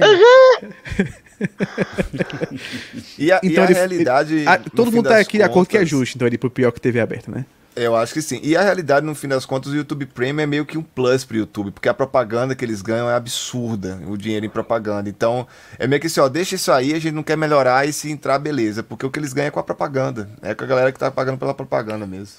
Justíssimo, justíssimo. E agora vamos para o antepenúltimo. Que esse aí eu vou passar primeiro pra Natália, porque eu sei que esse ela acabou de ver coisa lá. Então ela tem que me dizer como é que tá. Que é o Telecine. Também. Telecine. Natália, diga como é que tá o Telecine. Confesso que assisto muito pouco. Entendeu? Eu abro poucas vezes. Ontem eu fui atrás de Aquaman, né? Porque a gente teve a live com o Dinho e tal. Então ficou aquela, né, aquela aflição pra ver, ai, Aquaman. Quero ver se sinto a mesma coisa que senti quando assisti no cinema ou a, a, a outra vez que eu assisti logo depois. Tem lá, tem muita produção lá. E eu gosto muito de como eles fazem as classificações também, né? Tem, uh, eles fazem a classificação de cinema nacional, clássicos, uh, o que está uh, lançando. Tem muita coisa nova, sempre entra, né? Os filmes do Oscar estão lá, assim, basicamente entram primeiro lá. Então, é um, um serviço para quem gosta de filme. É, aquelas pessoas sempre tem, né? Aquelas pessoas que gostam mais de filme do que séries. Sim. Eu acho que é um, um, um streaming muito bom para esse tipo de pessoa. Mas confesso que é aquilo. Eu vou procurar primeiro se tem na Netflix, se tem na HBO, talvez Amazon. Aí, ah, lembrei que tenho Telecine. Vou lá e vou achar o filme que eu tô procurando. Então é sempre nessa sim, entendeu? Tenho que forçar muito a minha mente para lembrar que tenho esse que streaming assinado. Acho ele bom, porque ele tá ali com as novidades mais recentes, né, de filmes específicos, a categoria nacional é muito boa. Eu fico eu fico com ele no bom. No bom. No é bom. bom. Então, é bom. Natália Moraes coloca a Telecine no bom. Então, deixa, deixa, deixa eu falar pro segundo, então. Telecine é um que há uns anos atrás eu achei muito. Achei muito mesmo assim o Telecine, porque quando eu pensava em lançamentos de filme, eu ia sempre pro Telecine, porque ele era o local onde você tinha muitos filmes recentes e tal. E o Netflix era muito tido como aquele streaming onde tinha coisa velha ou coisa original.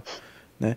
Mas eu acho que com o surgimento do HBO Max, é, do Disney Plus e de tantos outros serviços de streaming, eu acho que acabou caindo no esquecimento o Telecine. E até ele perdeu muito catálogo e muito dessa coisa de você ter os lançamentos lá dentro. E ainda vai perder, né? Porque a gente tem Aquaman lá que uma hora o Aquaman vai sair, não vai ficar Sim. eternamente no Telecine. Ele vai pro, pro HBO Max em algum momento.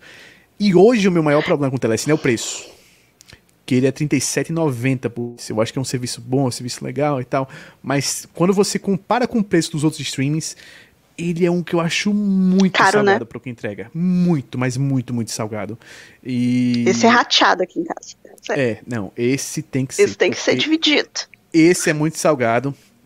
E aí eu coloco ele no mediano. Eu acho que ele, ele ainda tem um catálogo interessante, ele ainda tem coisas boas lá dentro, mas eu acho que o preço dele arrasta ele pro mediano. Tinho Lima, do X Manteiga, o que, é que você acha do Telecine? Eu já sou assinante Telecine há muito tempo e ele tá, para mim, totalmente atrelado à TV a cabo.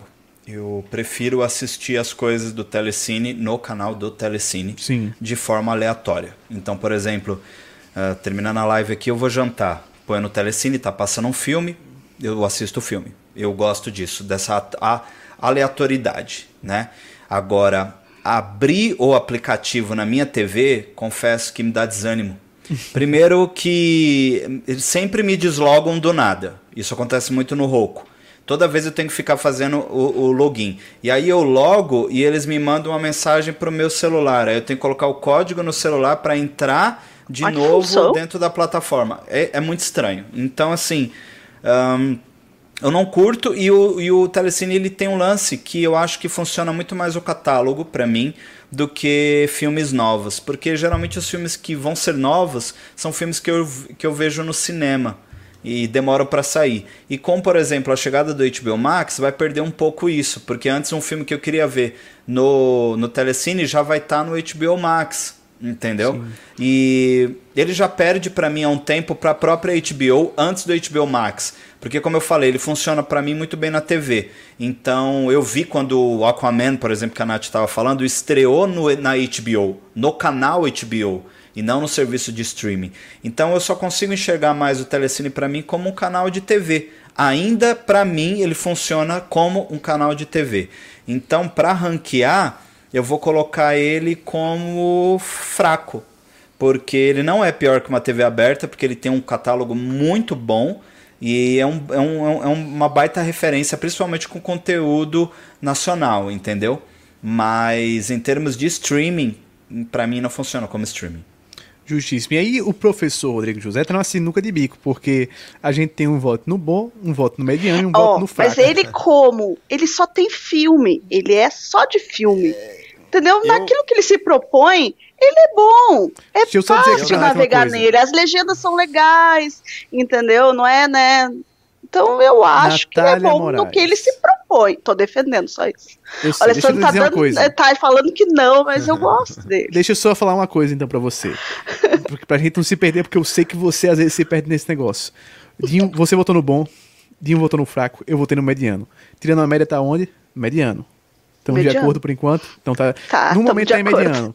Então vamos ver como é que o Rodrigo vota. Porque eu, eu... é aquela coisa, Rodrigo. Se você votar no bom, ele vai pro bom. Se você votar pro fraco, ele Sim, vai pro fraco. Antes do Rodrigo falar, deixa eu só falar pro Thiago aqui, que pega o bonde andando e quer sentar na janelinha. Acabei de ver que botaram o YouTube Premium como pior. Só de ter o anúncio e poder assistir o segundo plano já vale a pena. Não vale. Você chegou agora e não viu o que a gente falou. Então não venha opinar. Justiça. Abração, justiça. Thiago. O... Falando do Telecine, eu até. Eu tenho uma cabeça muito parecida com o Dinho nesse sentido, mas eu ainda vou além. Eu acho que ele funciona, o, o aplicativo, como brinde. Eu acho que é impensável, na minha cabeça, você pagar os R$ 37,90 para é usar o aplicativo.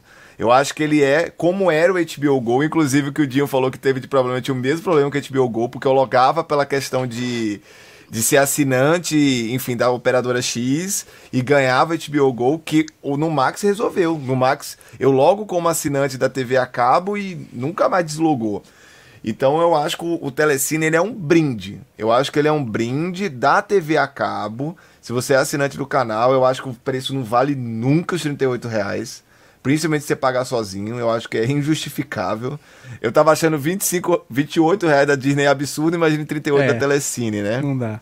E o catálogo deles, eu acho que funciona é, com uma aleatoriedade. Eu acho que você parar para abrir o aplicativo para assistir, como eles não têm nada deles, só questão nacional e a maioria são comédias, né? Eu acho que não é do grande público que a gente tá falando aqui que é o atrativo eu não me vejo abrindo o aplicativo, mesmo eu tendo ele também, eu praticamente nunca abri, para poder usufruir. Como brinde, eu até entendo, mas como aplicativo de 38 reais com um catálogo que a gente sabe que é problemático, que a gente tem muitas raízes em outros streams, a gente não sabe até quando vai ficar, ele ele só não é mais fraco que o Stars, do que tá no Stars, porque eu acho que ele tá no fraco aí com louvor. E um fraco com levou. Aleluia. É. E Telecine termina. Aqui. Vocês são muito amargurados no coração de vocês, tá? Tá lógico, já tô pagando quase 100 reais ali, ó. Globo, já tô pagando 100 reais. Mas Globo Play, assim, HBO Max, Prime Video, Netflix.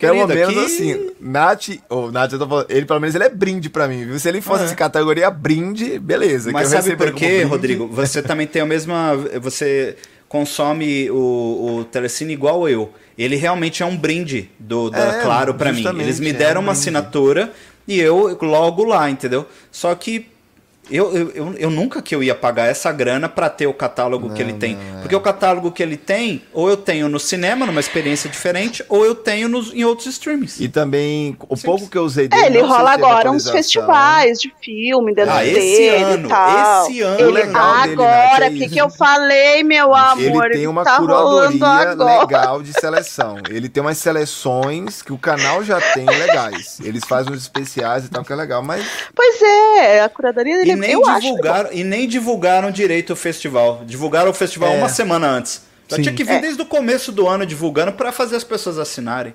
Tá tudo errado, Telecine. Telecine tá. Eu... Me agora, contrata a Telecine pra arrumar pra vocês. Telecine, fecha a publi aí com a gente, Telecine. Fecha a publi, fecha a publi. E agora vem a batalha do roxinho do laranjinha. É batalha de otaku agora. Agora o negócio. Meu Deus, tá... agora eu não posso opinar.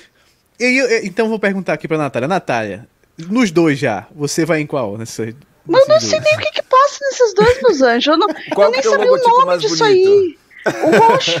Deixa eu só pedir Ai, desculpas pro Thiago aqui, que o Thiago falou que tava na, na aula e tava vendo a gente na live. Você tem toda a razão, entendeu? Você pode chegar aqui opinando com o que você quiser. Tá? Thiago, eu não concordo com o Dinho também, tá? Eu acho é, Thiago, dia amamos, Thiago, dia amamos. Não sei nem porque que o Lucas botou isso aí. Isso aí, esses, esses streaming. Ninguém conhece isso aí, velho. Ninguém vê isso aí. Ninguém vê. Olha, a gente tem que fazer aqui porque o nosso outro companheiro, né, Lucas, ia ficar Quem que é o companheiro? Vitor, ele é não pôde estar com a gente hoje. Um abraço pro Vitor. Um Mas ninguém se importa com esses aplicativos aí, Vitor. Mas um eu, vou, eu vou opinar, eu vou opinar. O Lucas não vai opinar dos dois. Oh, deixa eu já Nos pegar só um negócio aqui. O, o Ale falou aqui que a Funimation comprou a Crunchyroll. Saiu hoje, comprou, né? O grupo Funimation, que era a Sony, comprou, mas ainda não existe nenhuma informação se eles vão juntar tudo. No momento ainda está separado. Então, como não tá entendi nada dessa frase. Vamos torcer que isso aconteça. Então, como Fica ainda está separado, então vamos lá.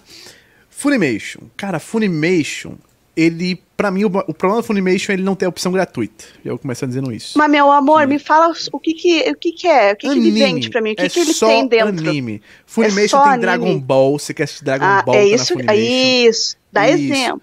Ghost in the Shell tá na Funimation, Cowboy Bebop, o Boku no Hero também tá lá. Ah, por isso o... que eu disse que eu gostei mais do Roxinho. Demon Slayer também tá lá, Demon Slayer que geral ama e tal. Mas, mas para mim o problema da Funimation é você não ter a opção gratuita. Você tem os animes dublado, tem muito anime bom chegando nessa temporada na Funimation, mas ser 25 reais por mês e não ter nenhuma opção gratuita, eu acho que.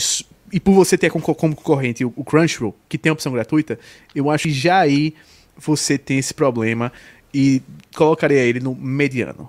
Professor Rodrigo José. Onde você então vamos lá. Para mim, para mim o Funimation Crunchyroll é você botar uma briga de, de UFC, de boxe e os dois estarem equiparados em quase tudo. Sabe quando você vê aquele negócio que vem os dois lutadores e é igual em quase tudo, né? Mas eu acho que é o seguinte, o Crunchyroll perdeu muito com a concorrência. Literalmente, perdeu Sim. muito anime com a concorrência. E o Funimation eu não conheço tanto o aplicativo, eu conheço o catálogo, então eu vou falar muito pelo catálogo, porque o Crunchyroll senhor estagiário da Amazon, você faz também à noite na Crunchyroll, porque para mim é o mesmo. Tem muitos problemas associados com a é, fluidez do, do, do, aplicativo. É, o aplicativo ele não tá em todas as televisões, que pra mim isso é um absurdo. É, Funimation é difícil. é, um abis, é um absurdo. Funimation e o Crunchyroll. Sim. Né? O, o Crunchyroll praticamente ele tá só em alguns é, celular, tele, é, computador, lógico, e alguns videogames. Eu tenho que ligar meu videogame para assistir Crunchyroll, porque a das televisões não tem o Crunchyroll. É, eu acho isso aí inaceitável nos dias de hoje. Você não tá associando os aplicativos às televisões.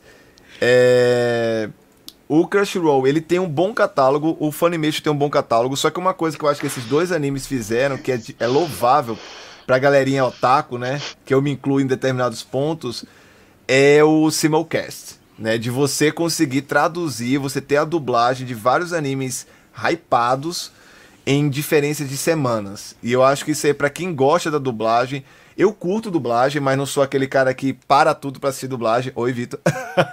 o Vitor é eu, dublagem. Eu tenho mais a agonia de assistir o episódio primeiro, mas eu acho isso louvável. E os dois fazem, né, Lucas? O, tanto Sim. o Funimation quanto a questão do Crunchyroll.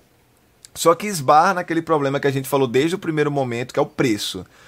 Eu acho que se não é, existissem os dois e fosse uma coisa só, o preço justifica- justificaria o catálogo agregado. O catálogo agregado dos dois justificaria o preço que é cobrado, que é 20 e tanto. Você Sim. tem um preço aí, Lucas? É 25. O da- Da Funimation é 25,90 e o da Crunchyroll a gente tem a opção gratuita e tem a assinatura de 25 reais. É, que é, é- é- são muito E tem um parecidos mais caro, os dois, tem né? um plano mais caro do Crunchyroll que é de 32 reais, mas é pra umas coisinhas mais lá que tem que ninguém usa. Então, assim, eu acho que é um valor alto para streaming, né? A gente ficou muito na base de 15 reais na média lá dos outros que a gente falou. Sim. Mas o catálogo, como ele foi dividido, porque aconteceu isso, até explicando pra Nath Pudinho, né, que não conhece outro aplicativo. Literalmente o catálogo foi dividido. Quando chegou a concorrência da Funimation, tinha muitos animes excelentes da Crunchyroll que ficaram só algumas temporadas na Crunchyroll e foram pra Funimation, né, Lucas? Então, Sim. Problematizou muito o preço do, do- do- dos aplicativos porque você dividiu E, o catálogo, Rodrigo, principalmente, você né? ainda tem, você ainda tem concorrência da própria Netflix, né? A Netflix pegou E da Amazon, né? A É, Amazon a Net- pincelava A Amazon nessa temporada animes. agora ela não pegou tantos, mas geralmente ela pega Nas uns animezinhos. É, pegou. a Nath A gostou da pincelada. A pergunta Tu tem que começar em um e terminar em outro, é isso? Isso. Qual basicamente. dos dois que tem Cavaleiros do Zodíaco Soul of Gold? Ixi, Eita. Deixa eu eu acho olhar. que nenhum dos dois. É, eu acho que nenhum dos dois. Netflix. Olha aí. Eu Olha acho aí. que nenhum dos dois. Eu acho que nenhum dos dois. Você deve ser de dos dois. Max pra ele tá Dragon falando. Ball. Dragon Ball. Funimation. Tem Mas- fase clássica? Tem na Tem a Funimation. série clássica? Tem na Funimation. Funimation. Todo, Tem tudo? Funimation. Tudo, Dragon tudo. Ball tem tudo, até o GT. Dublado. O GT eu acho que tem. Não, não confirmo, mas eu acho que tem. O GT também. Caramba. E assim, e assim, o catálogo deles, eles. Eu acho que essa parte até clássica, eles não são tão bons. O negócio Deixa eu até só é comentar só um anime- negócio aqui rápido, Rodrigo. Que o. Marcelo falou que na TV dele tem os dois aplicativos. Na TV da Sony. Exatamente, porque a Sony é, É, mas a questão dos dois. dessa, né? mas Aí isso é a isso tem. sacanagem dos aplicativos, porque vocês exclu...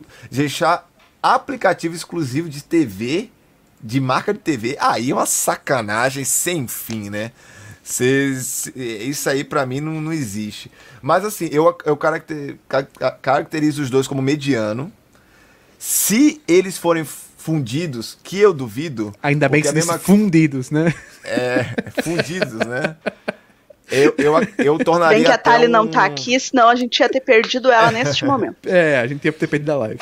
Eu tornaria ele como bom, mas eu acho que isso não vai acontecer, porque a própria Disney Plus, né, tá, vai ter uma coisa, um, um- um canal a mais, É, tem o você Stars pagar aí. mais, os Stars vindo aí. Eu acho que, infelizmente, no mundo capitalista que a gente vive, eles vão ficar separados. Rodrigo, e são Sabe por que eu colocaria o Crunchyroll no bom? Por ter a opção gratuita. E por ter os convites pros amiguinhos. Eu acho que o Crunchyroll, o lance dos Verdade. convites pros amiguinhos é muito bom. Acho que são cinco convites por mês, se não me engano, coisa assim, que você tem. É, E, cara, a opção gratuita é sensacional, porque você vê com propaganda, você não vê os episódios mais novos, esses são exclusivos de quem ah, assina o serviço, mas na opção gratuita você consegue, com as propagandazinhas bestas da Crunchyroll que passa de vez em quando, assistir tudo que anime que tem lá. Tudo, Eu tudo. concordo, você só não assiste o episódio da semana. Então, eu, eu acho justo. Eu acho que o, o bom pra Crunchyroll tá justo. Pra Funimation, por não ter essa opção, eu colocaria no mediano. Concordo. Convenceu, Lucas. Convenceu? então vamos lá. Concordo Pra também. Tô fechar. Convencido. concorda também? Concordamos, Eu- concorda, Dinho, pelo Glória amor de Pires Deus, nos concordo. dois, velho. Eu também. Vimos Dinho Lima usando a Glória Pires uma vez. Então todo mundo usou a Glória Pires em um momento. Exato. Justíssimo, justíssimo. Agora eu pergunto pra vocês: querem fazer alguma modificação aí? Querem trazer pra mesa alguma discussão a mais do que a gente já fez? Ah, um, trazer pra mesa a discussão, eu só acho um absurdo o Spotify não tá aqui.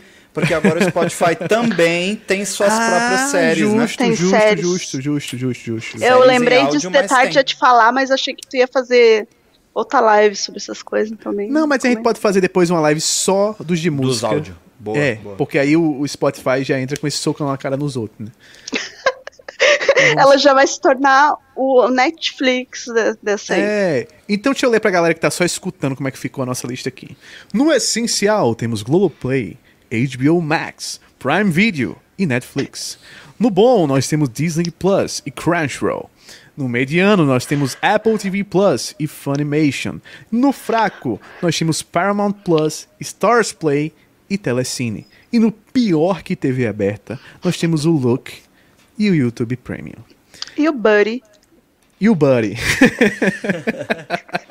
e o Buddy. E aí eu quero primeiro agradecer a presença de vocês aqui, a nossa amiga Carlinha que já nos deixou. Muito obrigado, Carlinha, você que está nos nossos corações aqui nesse momento. Dinho Lima, muito obrigado, Dinho, por ter participado pela primeira vez aqui do Despertar Net. Pode saber que as portas estão abertas para você participar muitas e muitas vezes. Eu já participo com o Dinho sempre da live da meia-noite, toda sexta-feira. Dois entrevistadinhos já quase seguidos extra que eu participei com ele lá. Então, muito obrigado, Dinho. Fala pra galera suas redes sociais, para quem não conhece, se é que alguém aqui que tá vendo ainda não me conhece. Cara, eu que agradeço, Lucas, você e o Rodrigo pela oportunidade. O papo foi muito bom. É, adorei participar. Quero voltar mais vezes sim, é só me chamar. Quem quiser me encontrar, todas as minhas redes sociais, tem o Dinho Underline Lima. Eu sou o host e apresentador do X Manteiga já desde 2016. O canal no YouTube tem também no Instagram. E o meu novo projeto é o Entrevistadinho, que também divulgo lá no Dinho Underline Lima, nessas minhas redes, que é um canal de entrevistas, né? um programa de entrevistas onde eu trago personalidades da cultura pop, do entretenimento comédia e música. Então, se vocês quiserem acompanhar, tem o canal aqui no YouTube também. E aproveitar aqui, eu estou lançando, lancei agora, né, nas últimas duas semanas, meu trabalho musical, que é o solo. Você pode digitar solo lá no Spotify e conferir meu primeiro single, que é o Mais Uma Vez. O trabalho que está vindo aí até o final do ano com o EP completo. Então, aguardem. Olha aí, vem aí. A vem palavra aí. do dia vem aí. E Dinho Lima termina lançando Vem aí. Vem aí. Natália Moraes, do No Alimentos Zumbis. Muito obrigado também pela sua presença hum. aqui, engrandecendo a nossa live. Foi no susto pois hoje. É, Entrei no lugar do Alessandro. Pois né? é. Queria agradecer e falar pra gente das suas redes. Fala pra gente das suas redes. O que, que é o Não Alimentos Zumbis aí pra galera? Vocês me encontram no Alimentos Zumbis. A gente fala de filmes, séries, quando retornar os eventos, estaremos lá também. Então vocês podem nos acompanhar lá ou no meu pessoal, que é Natália Moraes 758, adoro falar isso. no Instagram, tá? Lá só vocês vão ver só minha carinha. Mas enfim, estamos por aí no Não Alimentos Zumbis tentando dominar o mundo e comer alguns cérebros. Ah, excelente, excelente. Professor Rodrigo José, Fale aí pra gente sobre o canal que você participa aqui e o que a galera tem que fazer nesse verdade, vídeo agora. Faz o merchan. Eu vou agradecer ao pessoal que participou com a gente, né, Lucas? Aldinho, a Carlinha, a Nath. Obrigado demais pela participação, a conversa foi muito legal. E vocês aí, se quem não for inscrito ainda, vá lá no Despertanet, esse canal desses três marmanjos, né, Lucas, que fala de muita coisa, literalmente de tudo. De tudo. Sempre estamos papeando aí ao longo da semana. Vá lá no Instagram, o Instagram sempre com novidades legais, com muitas notícias. A gente se orgulha muito da questão do, das notícias que a gente coloca lá, né, Lucas? Alguns reviews, algumas promessas de unboxing e outras coisas que vai vir aí nesse Instagram. Vem aí. Vai vir, vai vir. Mas é isso, agradecer muito a participação de vocês estarem aqui. E quem está assistindo aí, um abraço.